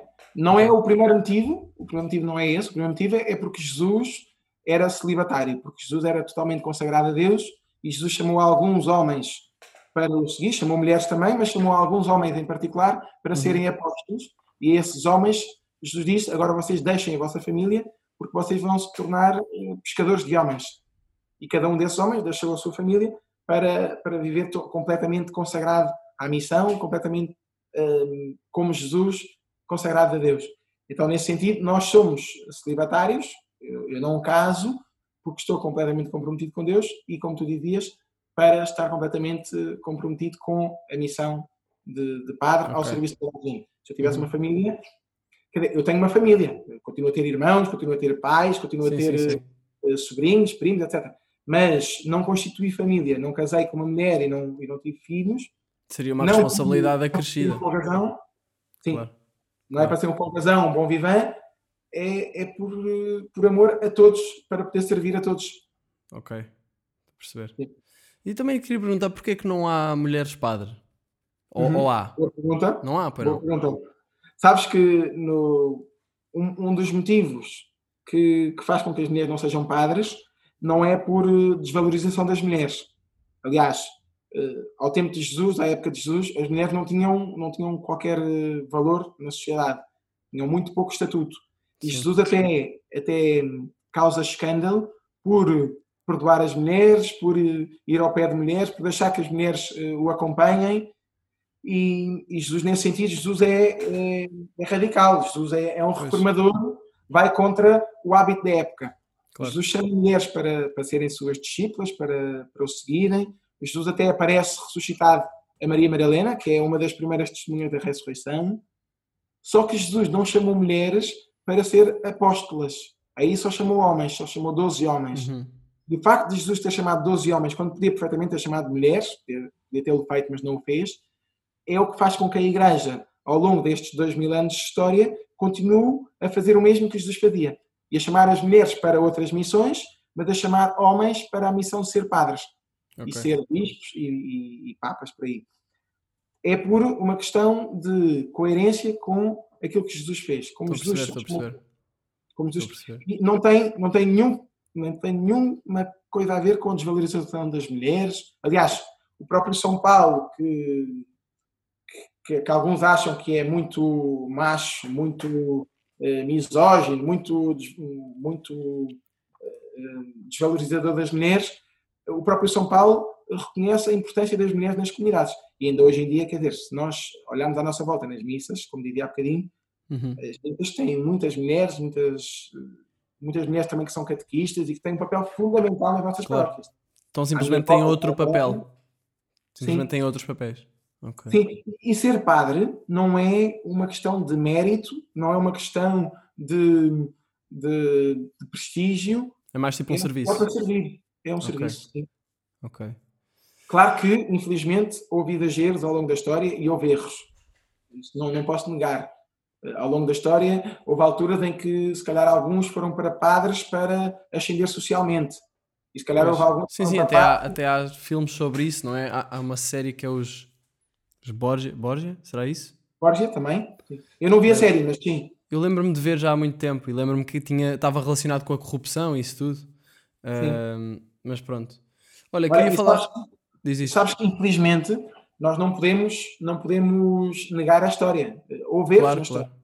Houve padres que se portaram mal e, e, infelizmente, não foi só no passado. Mesmo agora, no presente, uma das coisas que causa muito escândalo e faz com que jovens se afastem da igreja e outras pessoas se afastem da igreja é o facto de, de haver maus exemplos hum, entre, entre os padres. Infelizmente, há padres que, que têm que têm a tentação, porque são homens, também têm a tentação do dinheiro e Uhum. da má gestão. Há padres que têm a tentação de, das mulheres e, e, de repente eh, juntam-se a mulheres e às vezes até o fazem às escondidas. Eh, infelizmente, há, há padres também que fizeram uma coisa horrível e que, e que hoje em dia se fala muito, que é a questão dos abusos sexuais Pois, pois. abusos sexuais de, de menores ou de, ou de maiores, infelizmente isso aconteceu. E, e isso, é o que faz com que muita gente tenha perdido a confiança na igreja. Claro, mas isso não vem da. Isso aí o problema está na- nas pessoas que fazem isso, não está na, nas ideias, não é? Não está nas ideias e no espírito da igreja. Mas olha, é? mas olha que, infelizmente, eh, há aqui, há aqui, dois, há aqui dois aspectos. Por um lado, há o erro do padre, o erro, que é gravíssimo e que é um crime. Há vários crimes que, que, que Uhum. uns poucos padres fizeram, Sim. mas que, como fizeram muitas vezes, teve um efeito eh, muito alargado e terrível em muitas famílias. E depois houve um segundo erro, que foi o facto de isso ter sido abafado. Algumas pessoas que souberam dessas circunstâncias hum, pensaram: epá, isto é uma tristeza, isto não devia ter acontecido, e se as pessoas souberem disso, se calhar muitas pessoas vão afastar da igreja. E então pensavam, é melhor que, que isto não se saiba. E isso fez Para com que que- aquilo incandescesse, não é? Ficasse mais. com mais Era. pressão. E, e, e houve outra coisa ainda. Eh, Assim, nós por um lado percebemos, quando. Imagina o que é que era. Tu és um pai de família, tens três filhos e um dos teus filhos porta-se mal e faz uma, uma grande, grande parvoíce de abuso sexual ao, ao- ao irmão mais novo. Tu pensas, epá, por um lado, uma dor horrível pela, pelo que o teu Sim. filho mais novo sofreu e uma dor horrível pelo que o teu filho mais velho fez, e por outro lado pensas, epá, mas eu, eu não quero dizer à polícia o que é que o meu filho mais velho fez. Não é? Eu não quero, epá, mais vale que isto não se saiba, vamos tentar eh, não falar mais sobre o assunto. Uhum. O problema é que o teu filho mais velho, se calhar vai repetir isso com o irmão do meio, ou se calhar vai repetir isso com os primos, ou, ou com outras pessoas, e Porque começa não foi a- a reprimido. crescer- sim, começa a crescer num ambiente de impunidade. Uhum. O que aconteceu aqui na igreja foi um bocadinho isso, foi terrível, mas os bispos, alguns bispos pensaram, epá, que dor horrível o que aquela pessoa sofreu, e por outro lado, que dor horrível o que este padre fez. Mas eu também não quero que este padre eh, que fez este erro eh, agora pague eh, indo para, para a prisão. E por isso, se calhar, pá, eu vou-lhe dar outra oportunidade, se calhar ele não vai voltar a repetir isto, vou mudá-lo de sítio para que isto Yeah. não volte a acontecer. E isto começou a acontecer muitas vezes. Os padres mudavam de sítio e, infelizmente, isto voltou a acontecer noutras paróquias, noutros lugares. Ok. E este foi o grande erro. É que, hum, por não se ter eh, abordado logo o assunto, o assunto Aquilo cresceu. cresceu, cresceu, Pois, cresceu. pois, pois. E E, olha, há, ó, um, e há um bocado esse, esse preconceito, não é? De É, certa forma. mas é uma questão dificílima, porque isto, eh, isto é uma minoria, não é? A maioria dos Claro. casos de abuso sexual não acontece com padres, acontece, infelizmente, em circunstâncias familiares eh, ou, com, ou com outras áreas profissionais. Os padres são uma minoria, Uhum. mas o facto de isto ter acontecido com um padre que fosse já era, já era terrível Claro, e claro. já teria um efeito eh, muito, muito de, de desilusão, de desapontamento com, Porque é um bocado o extremo, não é? É a pessoa que deve ter, seguir mais as regras, as, as regras não, mas os códigos Sim. éticos e morais, não é? Claro. Exatamente. Não se espera, não se espera disso, não se espera isso de Yeah. um padre. E olha, isto é uma das razões que faz com que muita gente se afaste da igreja. É sério? Sim. Porque, infelizmente, eh, os padres eh, perderam, eh, perderam a credibilidade. De tal modo que, hoje em dia, se eu dou, se eu dou uma festinha a uma criança, eu inconscientemente eh, penso, se calhar alguma pessoa vai ficar a pensar mal de mim. Pois, é. Sabes, uma coisa que me aconteceu há uns anos, quando eu fui ordenado diácono, nos primeiros tempos, Uhum. já andava vestido assim, como, como ando agora, eh, a partir do momento em que fui ordenado diácono, porque é a altura em que deixo de ser eh, apenas o, o Tiago para passar a ser alguém que está em nome de Jesus em todo lado. E, e por isso já não, já não sou o tal eh, anónimo. Sim. E eu andava na rua, todo vaidoso, com, com o cabeção, gostava imenso de andar assim, dava imenso Uhum. E um dia passei, eh, lembro-me perfeitamente de estar a passar na rua e a ver uma miúda que passa por mim e olha para mim com uma cara de, hum, de, de raiva. A sério? Sim, olhou para mim com uma cara de raiva e eu pensei, hum, se calhar ela está está a olhar para mim e a pensar que, que, eu, que eu sou como, como aqueles... Como a minoria que ouviu falar. Sim, sim. Na altura, foi a altura em que estava no cinema aquele filme sobre hum, os casos de pedofilia, de abusos sexuais que tinham acontecido Uhum. nos Estados Unidos, eh, na Diocese de Boston. E, e isso eh, talvez tenha sido a razão pela qual ela olhou para mim com, Sim, com sim, sim. aquela raiva. Eu acho que nós padres eh, temos hoje em dia, nós padres e nós igreja, temos este desafio muito grande, que é eh, voltar a merecer a confiança e a credibilidade de muita gente que, infelizmente, a primeira ideia que tem de nós é este preconceito. É achar, olha, aqueles ali de certeza que são ou corruptos, Claro. ou aldrabões, ou eh, abusadores.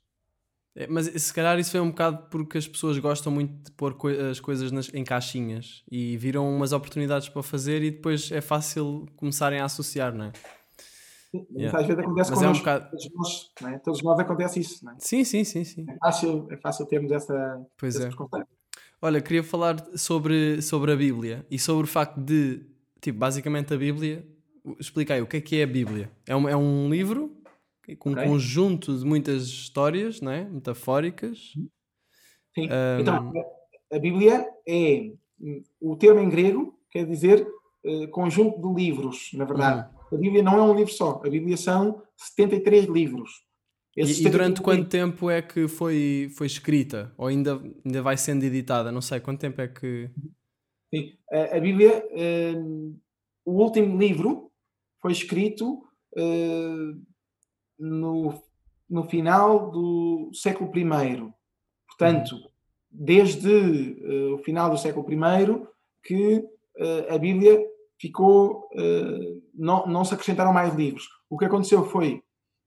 Então, a Bíblia tem, tem duas partes: o Antigo Testamento, Sim. que são 46 livros, e o Novo Testamento, que, ao qual correspondem os Evangelhos, são os quatro livros sobre a história da vida de Jesus, depois os Atos dos Apóstolos, que é aquilo que os apóstolos fizeram depois da morte, da ressurreição e da ascensão de Jesus ao céu, aquilo que os apóstolos andaram a fazer Uhum. pela terra, cada um por seu lado, a, a anunciar o Evangelho e cada um deles a morrer, eh, mártir, isto é, condenado à morte para dar testemunho de Jesus Uhum.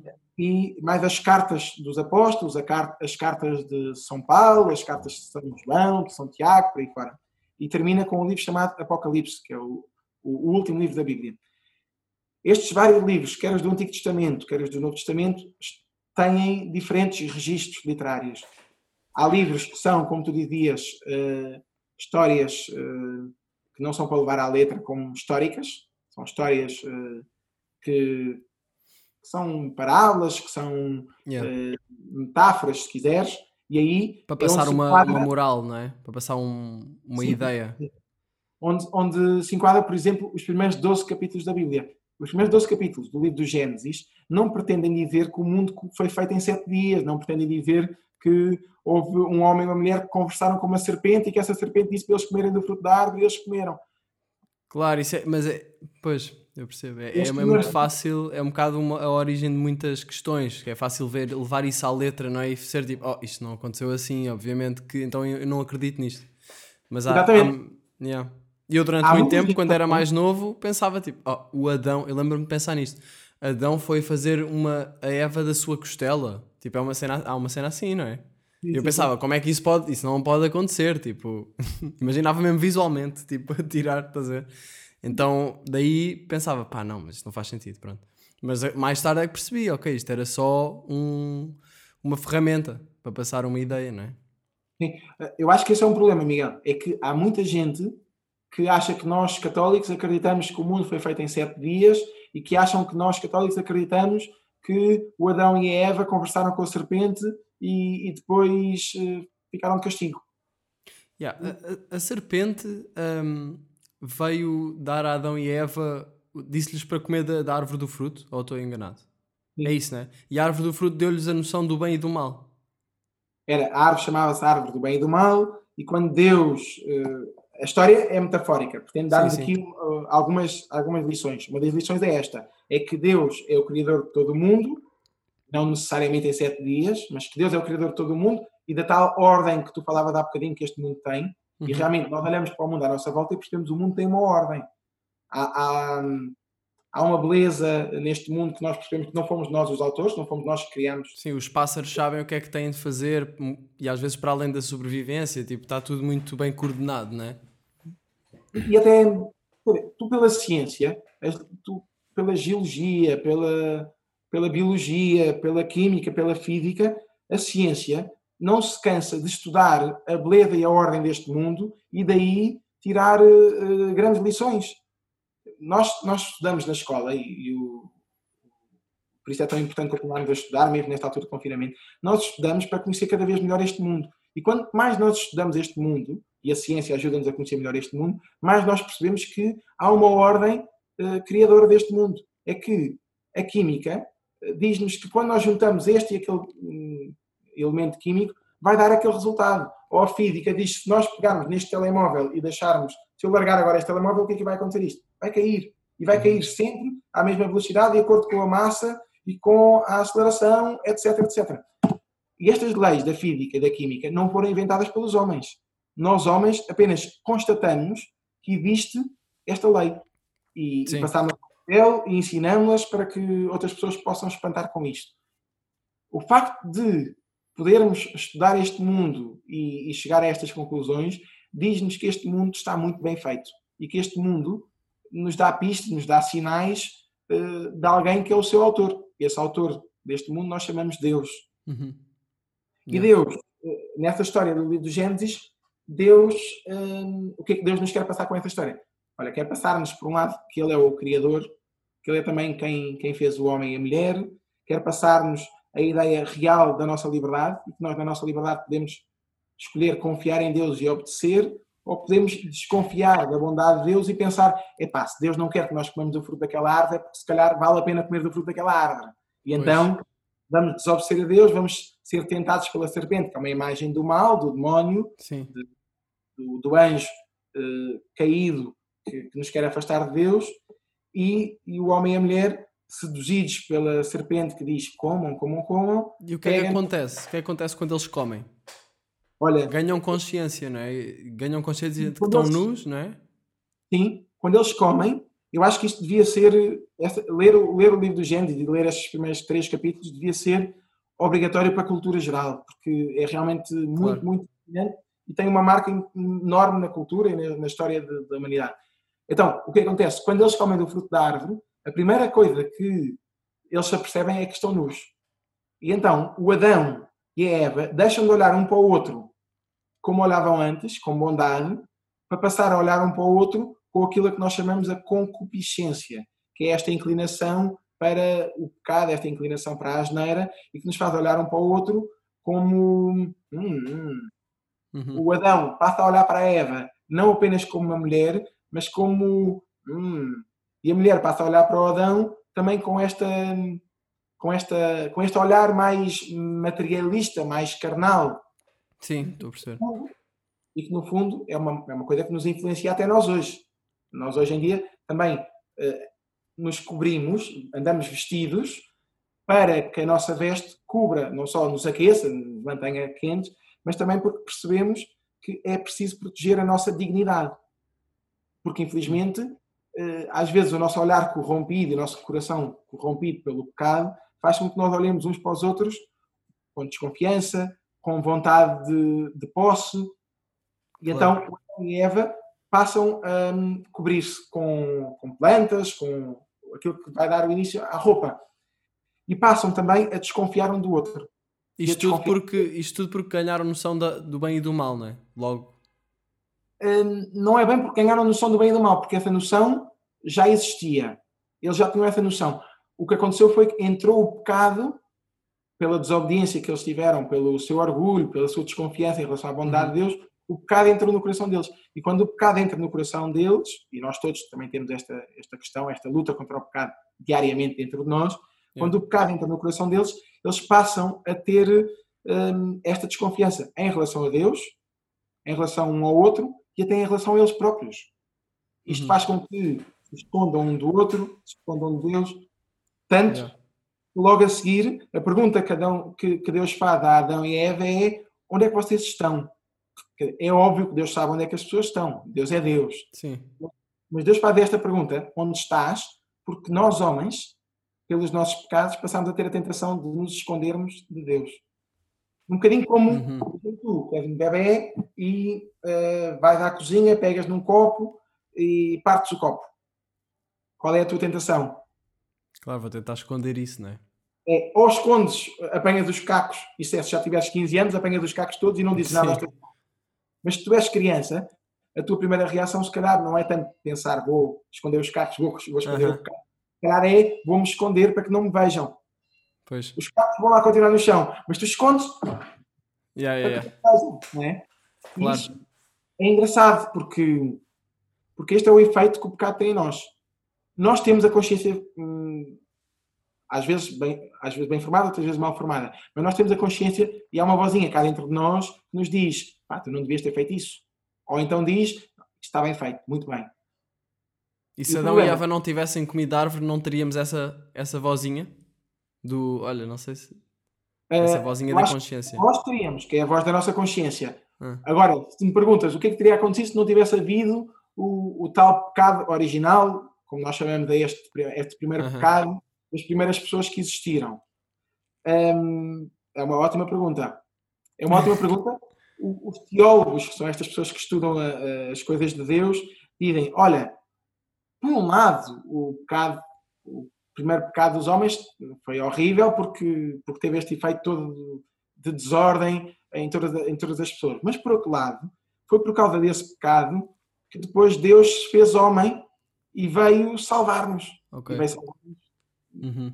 precisamente para nos dizer que Deus nos ama, que Deus nos perdoa e que Deus eh, nos pode eh, renovar, Sim. que Deus, que Deus faz uma, uma vida nova connosco. E isso aconteceu por causa dos nossos pecados. Foram os nossos pecados também, se quiseres eh, resumir toda a história da, da salvação, foram os nossos pecados que levaram Jesus à morte na cruz. Foi a rejeição de Deus. Sim, Quando sim, Deus se faz homem e nós homens dizemos, epá, nós não queremos Deus, nós não acreditamos que tu sejas Deus, nós não acreditamos que tu sejas assim tão bom, o que, o que nós homens fizemos foi condenarmos Deus à morte, crucificámos Deus. Yeah. E Deus, morrendo, mostra eh, até onde é que vai o amor por nós. Dá a vida por nós e ressuscita ao terceiro dia para nos dizer: Tu, Miguel, tu vales eh, o meu sangue, a minha morte na cruz e a minha ressurreição. E é por causa dessa ressurreição que então eu acredito em Jesus como Filho de Deus e é por isso que sou cristão. Que és padre. E que és é padre. isso. E olha, por acaso agora tocaste aí no assunto da morte. Eu queria também falar sobre isso. Ah, tu, o que é que tu achas que acontece quando nós morremos? Tipo, há boa ideia do céu e, e do inferno, não é? Uhum. Um, e, e às vezes eu sinto que as pessoas também procuram a religião porque dá um certo conforto, Sim. não é? Verdade. Um, e tu, tu sentes que. Como é que tu imaginas isto para ti? Tipo, este o céu e o inferno? Tipo, se nos Uhum. portarmos bem, eu sempre cresci com essa ideia, não é? Se me portar bem, vou para o céu, se me portar mal, vou para o inferno. O inferno está a arder, o céu, tipo, tem imagem que tem bué da fruta e está tudo bué da bem. Uh, como, é que tu, como é que tu visualizas isto? Olha, ehm, então, dizer-te. E duas também, e também outra coisa, se achas que há algum tipo de. um, como é que se diz? Reencarnação. Ok.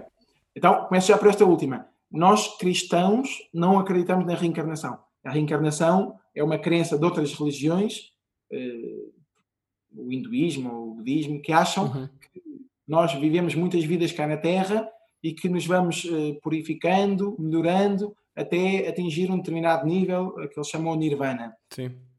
Eu, eu e nós cristãos, nós não acreditamos na reencarnação, isto é, eu acho que nunca existi antes de a minha mãe e o meu pai me terem concebido, eu ter nascido eu ter. Eu não tenho, não tenho nenhuma, nenhuma ideia de ter vivido há 300 anos atrás, ou há 200 anos atrás, ou há 100 anos Yeah, atrás. yeah. Eu nasci em 1986 e a minha vida começou a partir do momento em que eu fui concebido pela minha mãe e pelo meu pai, nove meses antes. Esse é o princípio da minha vida. Ok. Então o que é que nós acreditamos? Nós cristãos acreditamos é que com a nossa morte aqui na Terra, e todos nós estamos aqui de passagem na Terra, uns estão 20 anos, outros estão 50, outros estão 80, aquilo que nós acreditamos é que depois da nossa morte aqui na Terra, o nosso corpo morre, mas a nossa alma não morre. E nós somos uma unidade de corpo e alma. Uhum. E por isso é que a morte nos assusta, porque no momento da morte realmente há uma separação do corpo e da alma. E, e também existe alguma diferença entre alma e espírito? Ok? Eh, É uma boa questão. Um, O São Paulo, eh, quando, quando escreve, eh, usa sempre os três termos: corpo, alma e espírito. Eh, Mas ele, ele diz que ele- o termo que ele usa para espírito está mais relacionado com o psíquico, Uhum. ou com a parte psicológica, ou, ou Mas, a alma, mas a alma transcende isso. Sim, sim. A alma, nós hum, reconhecemos a alma como aquilo que nos anima, aquilo que nos dá o ânimo, aquilo que nos dá a vida. E, e a alma hum, é uma alma que tem uma identidade. A minha identidade é mudada pelo meu corpo, pela minha cara, pelas minhas mãos, pela minha Uhum. fisionomia, mas também pela minha alma, que eh, me dá eh, uma personalidade própria. com a, com a tal marca também psíquica, eh, com esta unidade toda que nós temos, no fundo. Sim. E o que acontece é que na hora da nossa morte, o nosso corpo é mortal, morre, mas a nossa alma não morre. E a nossa alma, Para onde é que Eh, vai? é exatamente esse ponto, a nossa alma, nessa altura, tem o encontro com Deus. E nesse encontro com Deus, a que nós chamamos o juízo particular, segundo a nossa doutrina cristã, nesse Uhum. juízo particular, Deus vai perguntar-me: Olha, Tiago, finalmente chegaste aqui, tu amas-me? E, e esta pergunta é lixada, Uhum. porque o tu amas-me hum, pede obras, não pede só uma palavra, não é? Como tu à tua namorada, eh, tu dizes à tua namorada, ah, eu amo-te, eh, gosto tanto de ti, e ela diz, oh Miguel, mas tu não me dás um presente há não sei quanto tempo, tu não me vens visitar há não sei quanto tempo, tu não me ligas todos os dias, tu não. Não há. Pois, tem de haver ações, né? Uhum. O amor tem, tem consequências, tem de ter eh, obras. A pergunta que Yeah. Deus nos vai fazer é: como é que tu viveste a tua vida na Terra? Tu amas-me? Tu queres vir para o pé de mim? Tu queres, tu aceitaste o meu amor, tu aceitas o meu amor? E nessa altura, cada um de nós, na sua liberdade, vai responder. Uns vão dizer, aqueles que andaram durante a vida na Terra a procurar amar a Deus e que lhe disseram sim, sim, sim na Terra, quando chegaram lá acima vão dizer sim. Aqueles que sempre disseram não, não, não, não quero Deus para nada, não, não, não. Quer dizer, quando Deus lhes perguntar, tu amas-me? Quando Deus lhes disser, ah, eu quero muito que tu venhas para o pé de mim, eles provavelmente vão dizer, não, não quero. Vão, vão continuar viciados naquele não. E, e, e vão para onde? Vão para um sítio a arder? Eh, não, não vão conseguir. Essa, a ideia que eu tenho de inferno é essa, porque isso depois dá um bocado uma ideia de, epá, imagina, chegas lá acima, ai, fiz isto tudo mal. Tipo, caso isso seja o que acontece, não é? Tipo, ai. Ou seja, mete um bocado de medo também, não é? Aham. Ai, E se calhar- inferno. Não é? E se calhar nós devíamos ter um bocadinho de medo. Eu não digo, eu não digo para nós agora começar a dizer com o discurso, pá, tu converte, tu senão tu vais para o inferno. Sim, sim. Não estou a dizer para nós termos esse discurso, mas estou a dizer para nós levarmos a sério a responsabilidade que traz a nossa liberdade. E a responsabilidade que traz a nossa liberdade é, olha, aquela frase que, que tu se calhar já tens aí na parede, que, do, do Homem-Aranha, do With great power come great responsibility. Uhum, sim. A nossa vida na Terra é um grande poder, mas com um grande poder vem uma grande responsabilidade. E essa responsabilidade é diante de Deus, que nos vai perguntar o que é que tu fizeste com a vida que eu te dei. Como é que tu viveste na Terra? Como é que tu amaste os teus pais, os teus irmãos? Como é que tu trataste os teus amigos? E como é que tu eh, aceitaste o meu amor também? E é possível uma pessoa ir para o, céu, ou seja, para junto de Deus, ah, tendo-se comportado bem na, na vida, eh, mas não tendo interpretado isso como, como Deus, simplesmente tendo feito as coisas certas e. Estás a Ah. perceber? Eu, eu não é tenho dúvidas disto. Eu não tenho dúvidas disto. Deus não quer mandar ninguém para o inferno. E Deus não manda ninguém para o inferno. Yeah. O inferno é aquele espaço eh, espiritual, não físico, é um espaço espiritual. E nesse sentido espiritual, eh, talvez aí eh, seja aquilo que tu falava há bocadinho do espírito, Uhum. neste sinónimo de para onde vai aqueles que eh, rejeitam a Deus, que rejeitam o amor de Deus. Aqueles que, na sua liberdade, disseram a Deus: Eu não quero ficar ao teu lado. E, e, e tu podes imaginar como Deus também eh, sofre por haver pessoas que não queiram o seu amor. Um bocadinho como um pai sofre quando o filho eh, trata mal o pai ou quando o filho rejeita o pai. Quando o filho diz ao pai: Epá, eu não quero mais ficar aqui em casa, eu vou-me embora. Um pai que ama o seu filho imenso, por um lado, dá liberdade ao filho, mas por outro lado, sofre imenso com os erros que o filho faz com a sua liberdade, não é? Yeah. Não está aqui para mandar ninguém para o inferno. Mas Deus, porque nos ama tanto, dá-nos liberdade para nós escolhermos se queremos o céu ou se queremos o inferno. E a nossa vida na Terra é esta preparação para hum, o céu. E essa preparação pode Ok. ainda ter estágio que é o estágio do chamado purgatório, que é um, um, um lugar espiritual provisório Tipo onde os portões. Os portões, não é? eu não sei se a tua geração já não via o gato fedorento, mas há, há uns anos Via, via. Nós víamos. Não? Sim, sim, Ok. sim. Então, eh, eu, eu lembro de um episódio que é delicioso do Gato Fedorento, que é um episódio em que eles estão num sítio chamado Limbo. O Limbo era, era um, um lugar, pensava-se que poderia ser um lugar onde estavam as pessoas que não tinham sido batizadas e que morriam ainda na idade da inocência, na infância. Yeah. Então dizia-se pensava-se, é uma hipótese teológica, que quem morria sem ser batizado, mas coitado, não sequer tinha pecado, não tinha tempo para fazer nada de mal, não ia para o céu, mas também não ia para o inferno, não era justo ir para o inferno, então iam para o limbo. E o Papa Bento XVI, há uns anos, ele é um grande, um grande intelectual e um grande teólogo, ele disse, eh, olhem, a hipótese, a hipótese teológica do limbo não faz sentido, eh, porque, porque Deus é bom, porque Deus nos ama e, que Deus quer-nos a todos no céu. Sim. Só não vai para o céu realmente quem não quer, quem a sua vida inteira na Terra a rejeitá-lo eh, por culpa, por culpa própria. Por, eh, não foi por ignorância, mas foi por culpa própria, porque nunca quis saber acerca de Deus. Uhum. Esses, esses é que, eh, se não, não se arrependerem até ao último segundo, esses é que na sua liberdade podem ir para o, o Ah, inferno. se- e se se arrependerem no último segundo, podem na mesma ir para o céu. Sim, sim. Então, E- e, alguém que tenha feito, alguém que tenha tido uma vida com muitos pecados, mas depois no último segundo arrependem-se, é, é na boa? Pode ir para o céu? Sim. Porque, porque isso mostra que Deus perdoa. Sim. E essa, o problema Ok. aqui é que nós às vezes não aceitamos que Deus nos perdoe. Isto nós, Uhum, per- nós ok. percebemos isso nas relações interpessoais. Nós percebemos isso na Uhum. relação. Imagina tu, um dia fazes uma asneira muito grande no teu namoro e vais ter com o teu namorado e dizes: Olha, eu já não sou digno de ser teu namorado porque eu fiz uma asneira tão grande, tão grande, tão grande que eu não acredito que tu me possas perdoar. Eu, eu na verdade, eu não aceito que tu me perdoes e, e afastas-te dela. Porque não, a- nem sequer Yeah. acreditas que ela possa perdoar. Sim, sim, sim, estou a perceber. perdoar, mas tu dizes, não, eu não mereço, não mereço, não mereço. Yeah. Às vezes é o que acontece na relação com Deus. Achamos que aquilo que nós fizemos foi, foram tantas coisas ou foram coisas tão graves que achamos que Deus não nos pode perdoar. E então perdemos a esperança. E esse é o maior pecado. É quando nós não deixamos Deus ser Deus. É quando nós não deixamos Deus ser eh, bom, não deixamos Deus perdoar-nos, não deixamos Deus ser eh, Pai. Isso pode ser um bocado inconsciente também, não é?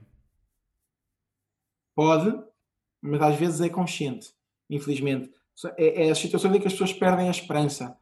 Olha, hum, quando havia um dos apóstolos que, que traiu Jesus, ou melhor, houve dois apóstolos que traíram Jesus, o Judas e Uhum. o São Pedro. O, o Judas traiu Jesus porque foi entregá-lo aos, aos judeus e recebeu dinheiro por isso. Yeah. O São Pedro traiu Jesus porque disse a Jesus: Eu nunca te vou negar, mas naquela noite em que Jesus foi preso, houve três ocasiões em que eh, o Simão Pedro estava ali ao pé de Jesus e as pessoas que estavam a condenar Jesus disseram: Tu também estavas com ele, também, tu também eras um dos seguidores de Jesus.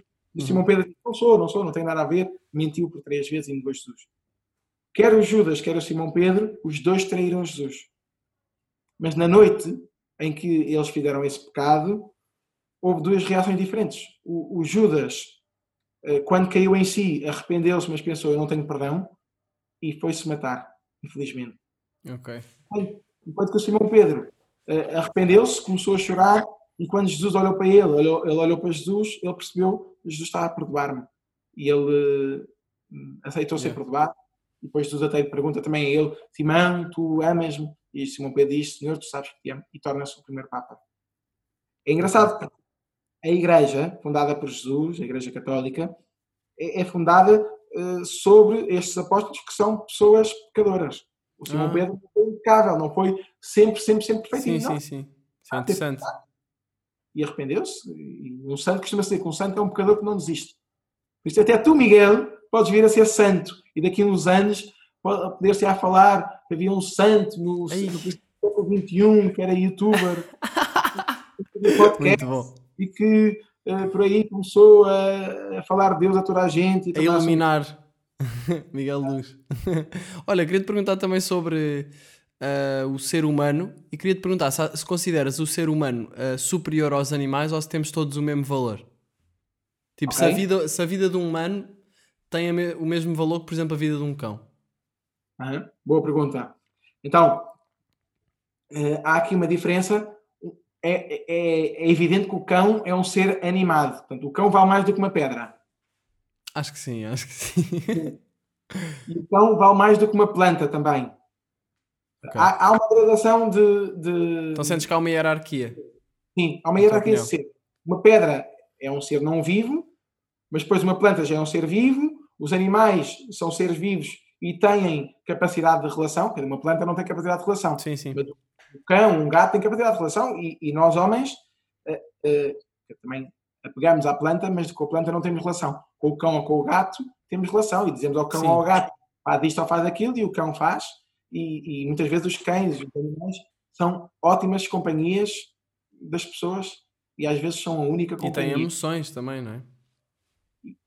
E isso é uma coisa que nos deve encher de vergonha. É, é como é que nós, às vezes, deixamos que uma pessoa esteja tão só, tão só, tão só, que a sua única companhia seja eh, os Uhum. animais.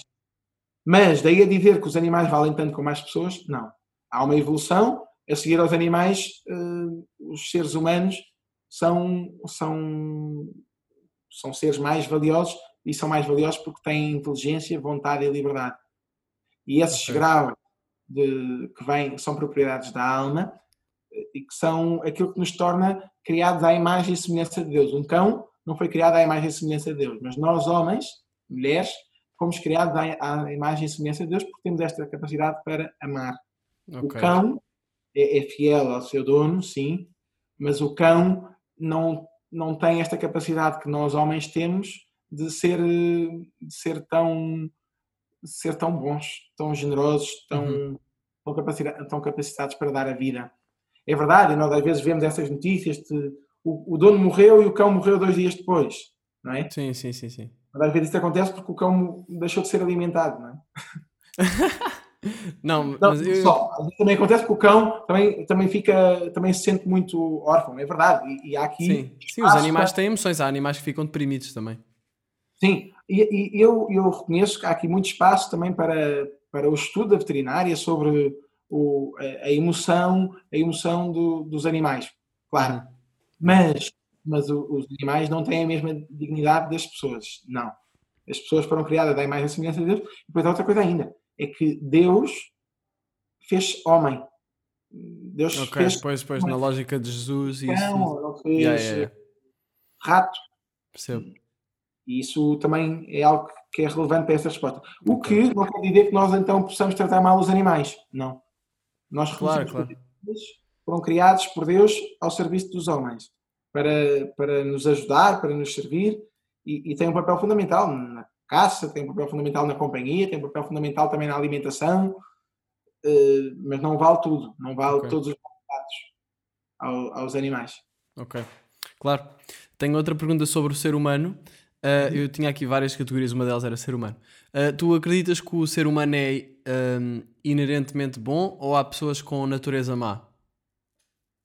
Olha, Porque essa é eu, eu, pergunta. pelo menos, eu gosto de acreditar que as pessoas são, têm, na, sua natureza são boas, só que podem estar muito iludidas com coisas que as fazem ser más. Uh, qual é, é a tua opinião em relação a isso? Essa é uma questão muito interessante também. O- o- os filósofos e os antropólogos eh, debatem muito sobre esse tema. Uhum. E até aquele, aquele estudo do, do Rousseau, que, que estudava eh, o contrato social e que estudava a possibilidade do homem ser bom, mas eh, ser bom como o bom selvagem, Sim, sim, e sim. que, a comunidade é que, é que o tornava mau. Olha, o que nós entendemos em relação a este assunto é que nós fomos criados à imagem e semelhança de Deus e por isso fomos criados eh, bons. sim.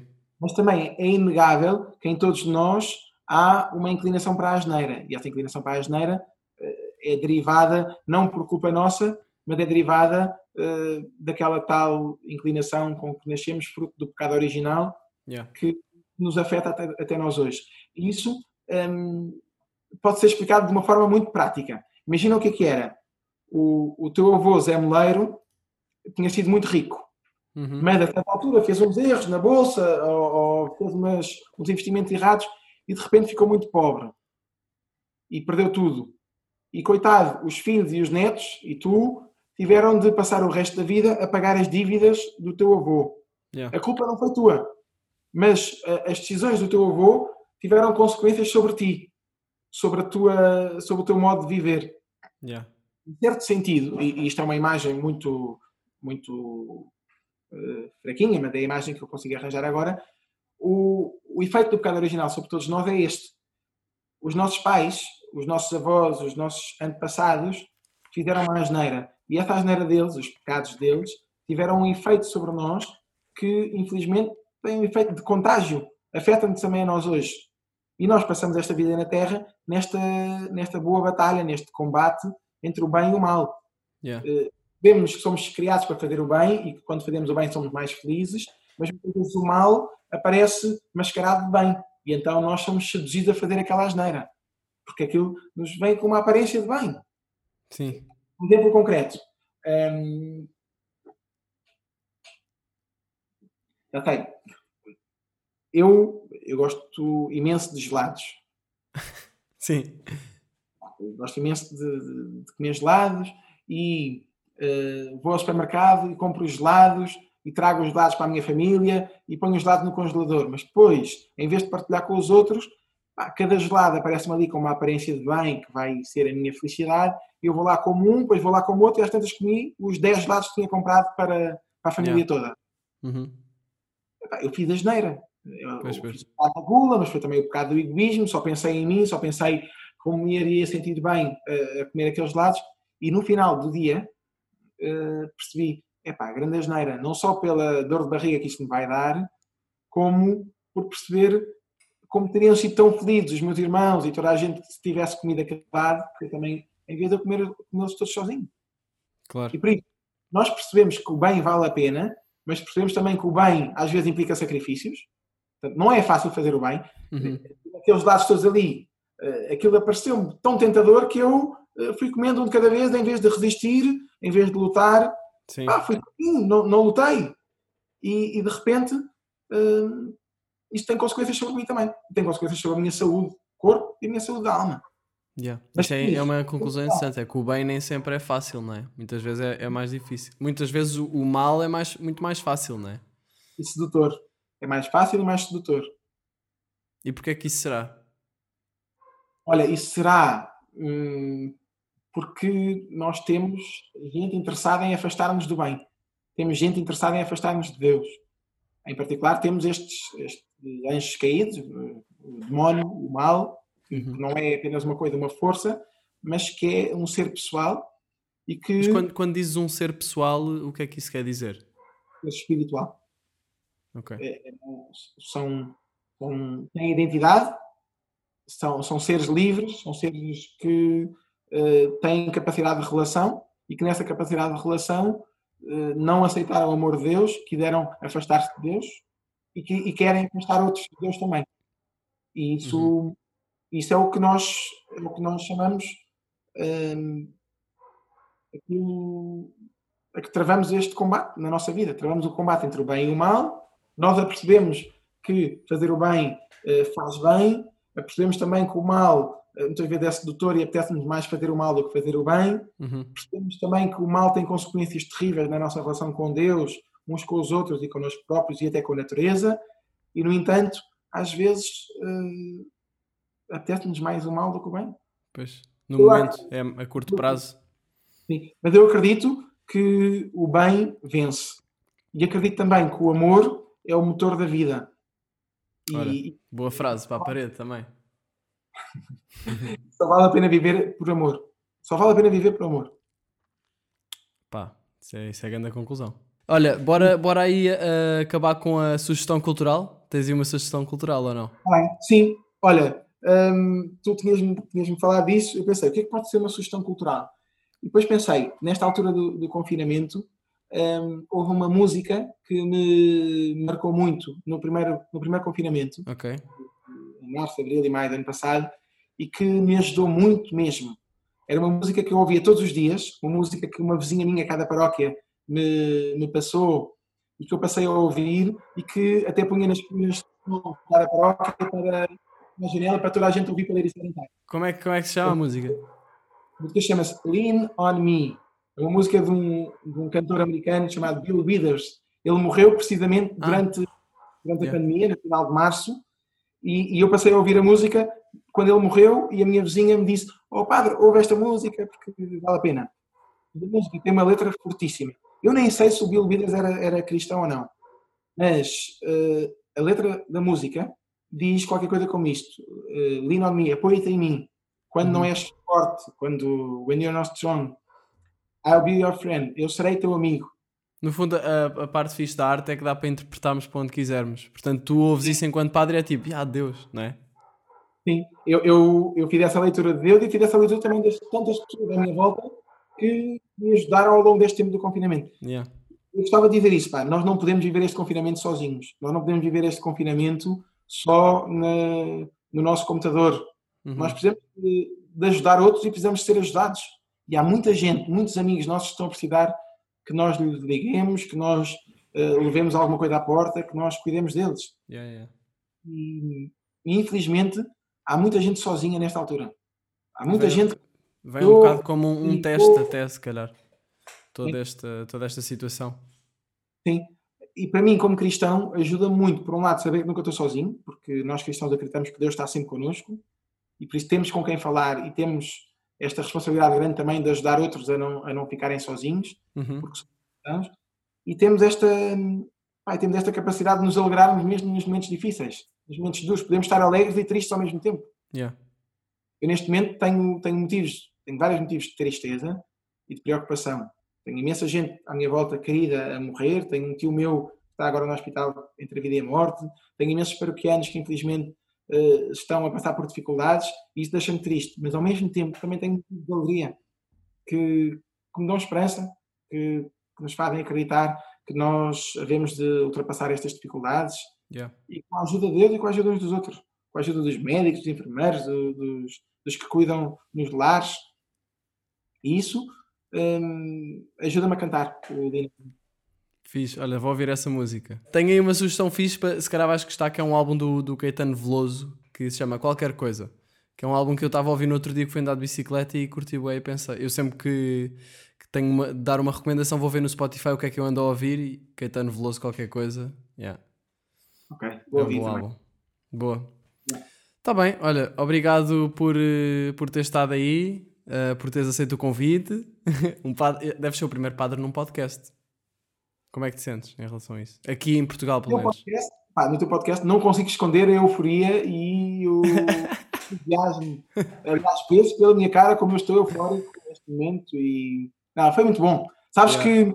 que eu tenho a certeza que o teu podcast pode fazer bem a muita gente. Tu podes fazer bem a Sim, muita gente. sim, epá, eu recebo de mensagens de pessoal a dizer: Olha, sinto-me bem ansioso e não sei o quê, mas depois à, à noite vou ouvir o teu podcast e, e, e desaparece tudo. E isso é fixe. Claro. Yeah. Isso é espetacular. Sabes que hum, eu. Este, este confinamento tem-me ensinado muita coisa também. Eu, eu não, nós padres, não, não- quando fui ordenado padre, não fica logo a saber tudo da vida. Eh, Continuo sempre a saber mais, a aprender mais sobre Deus e sobre os outros. Yeah. E houve uma das histórias que mais me marcou nesta altura do confinamento foi uma história de um espanhol que estava aqui na Ericeira e que no ano passado, no, no dia 15 de março, lembro-me disto porque era, foi o primeiro domingo em que nós não tivemos as missas com as pessoas, em que estávamos confinados. Ele veio bater aqui à porta da igreja e estava desesperado. Hum. Era um tipo que não o conhecia e ele veio ter comigo e disse: "Ah, Padre, ah, tens de me ajudar porque eu só quero voltar para casa. Só quero voltar para casa. Era um- ele era um jovem, tinha pá, aí 30 anos, ah, percebi que ele estava a passar dificuldades aqui em Portugal e ele dizia-me: Só quero voltar para casa. E eu ah, pensei: Mas o que é que nós podemos fazer para te ajudar? E ele disse: Olha, leve-me ao aeroporto, tenho um bilhete de avião. ah, e então nós fomos até o aeroporto com ele. Na altura não sabíamos bem se estávamos infectados ou não, estávamos assim, até com um bocadinho de medo. Eu estava É. com uma máscara, estava com uma máscara, mas nós, não- na altura nem sequer sabia como é que se passa o vírus. Será que, será que estamos a infectar-nos um ao outro? Sim, não sim. sabia. E fomos até ao aeroporto. E quando chegámos ao aeroporto, ele, o bilhete dele afinal não dava, tivemos de comprar um bilhete novo de avião. E eu perguntei-lhe: oh, tu queres, eh, tu queres voltar para casa, mas olha, há uma outra casa para a qual eu também gostava que tu voltasses, que é, que é a casa de Deus, e por isso eu gostava que tu te confessasses, se não te queres confessar. E ali no aeroporto, na altura estava uma mega confusão, estava imensa gente no aeroporto, cada um a ir para o seu lado, todos a ir a querer voltar a sair de Portugal a correr. E o rapaz disse-me: Está bem, pode ser, eh, mas eu já não sei como é que isso se faz, padre, eh, tens de me ajudar. E, e uma das, uma das, um dos problemas que aquele rapaz tinha não era só o desejo de voltar para casa, ele tinha também um grande arrependimento e precisava de ser perdoado. Uhum. Então disse: Olha, não te queres eh, confessar? Ele, está bem. Então, confessou-se ali, teve foi ali uma, uma conversa, uma confissão gira no, no meio do aeroporto. Não posso dizer os pecados que isso é Claro, segredo. claro.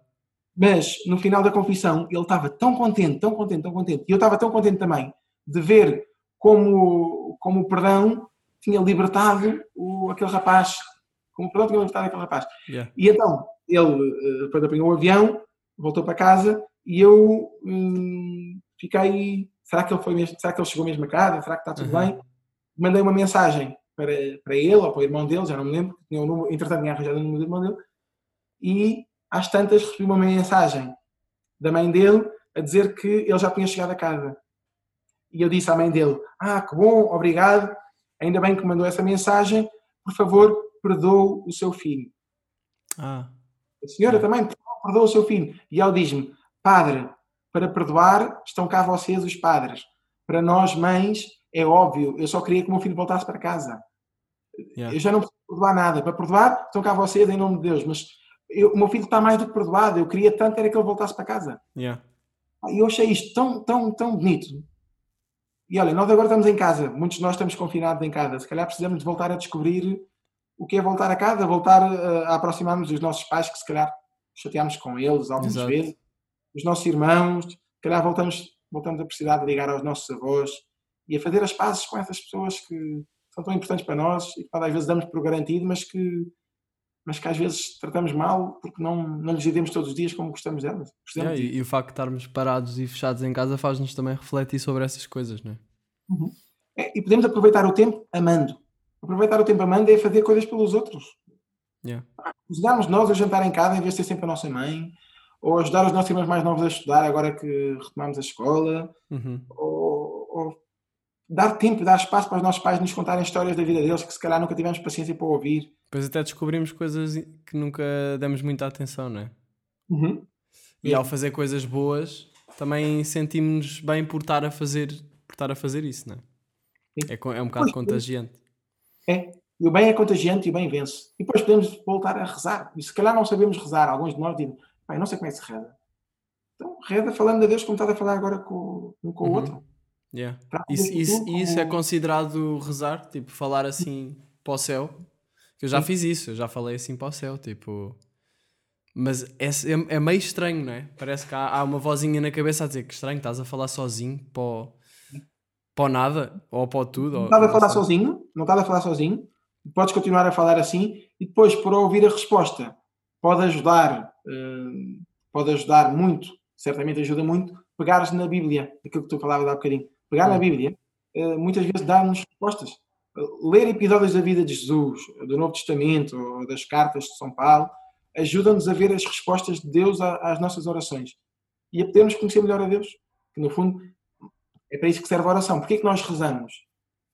Nós rezamos, por um lado, porque precisamos, precisamos de ajuda, e então rezamos a pedir coisas a Deus. Nós rezamos, por outro lado, porque queremos agradecer. Yeah. Quando tantas coisas boas nos acontecem, nós precisamos de, de agradecer. E, e faz-nos bem agradecer, é justo agradecer. Nós rezamos também a pedir coisas para os outros, nós rezamos para conhecer melhor a Deus, nós rezamos porque, porque nos enche de alegria rezar. Eu Yeah. acho que isto é um problema, é que nós hoje transformamos a oração numa seca. Achamos que rezar é uma grande estucha. Sim, vê-se é muitas pessoas na, na igreja às vezes parece que estão a repetir uma coisa sem realmente estar a, a pensar Uhum. Sim, mas numa rezar intenção, não é? Diz isso? Rezar não nos deixa na mesma. Rezar não nos deixa na mesma. Rezar muda-nos. Uhum. E por isso faz-nos tanto bem rezar. Recomendo. Então, olha, fica aí a sugestão para toda a gente, experimentem falar para o céu e sobre as coisas. Olha, Tiago, brigadão por estares aí na janela Obrigado. aberta. Muito bom, olha, brigadão. Aí, esqueci-me de perguntar-te uma cena que eu queria perguntar, que era que desporto é que tu fazes? Então, eu deveria fazer mais desporto, mas hoje em dia estou a jogar paddle. Gosto muito de jogar paddle, sabes? Sei? Jogo todas as semanas. Ainda, ainda estou na fase em que ainda não sou, ainda não sou mega, portanto ainda Aham. tenho muito, mas dá um gozo enorme jogar paddle. Depois eu gosto muito de futebol, sou Nunca fanático. de experimentei paddle, por acaso. Gostas de futebol? Futebol gosto muito. Bacana. E ainda jogas? Olha, eh, a última vez que eu joguei cá na Ericeira foi no verão. Joguei com os miúdos, fiz uma aposta com os miúdos cá da, da paróquia e disse: Olha, se Yeah. a minha equipa e eu ganharmos, vocês vêm à missa. E eles aceitaram a aposta. Aí, lindo. Param levaram para aí 17, 15, perderam, E... não- não vieram à missa. Foi uma. Ah, aí, E nós nunca, mais, nu- nunca mais os viste. Vejo de vez em quando. E lembro-lhes disso. Lembro-lhes que, que eu ganhei a aposta e que eles ainda não voltaram à Aí, missa. sério, isso aí é que não, não tem honra, não tem honra própria, têm de ir à missa. E ainda por cima, alguns deles ouvem o teu podcast. Isso eu Aí, espero. que- olha, se estiverem a ouvir isto, estou desiludido. Olha, então, quando vieres cá a Ericeira, depois também dá uma aplicada. Yeah, quando for a Ericeira eu vou à missa, que eu não, eu não vou à missa à bué da Pá, eu vou numa de experiência, eu não sou, tipo, não me considero católico assim. Então, Mas- eu vou ficar muito contente que tu venhas à missa, sim. Era fixe, yeah, Eu yeah. tiveres mais, fazer mais perguntas e conversar sobre estes temas. Tá bem. Qualquer cena também tenho o teu WhatsApp, portanto, é comunicamos. Todos nós andamos à procura. Alguns já encontraram, outros ainda estão à procura. E tu não desistas também para procurar. Yeah. Eu ando sempre à procura. Está-se bem, Boa. olha. Brigadão, meu. Vai, até já. Obrigado, um abraço. Deus, grande abraço. Janela, janela.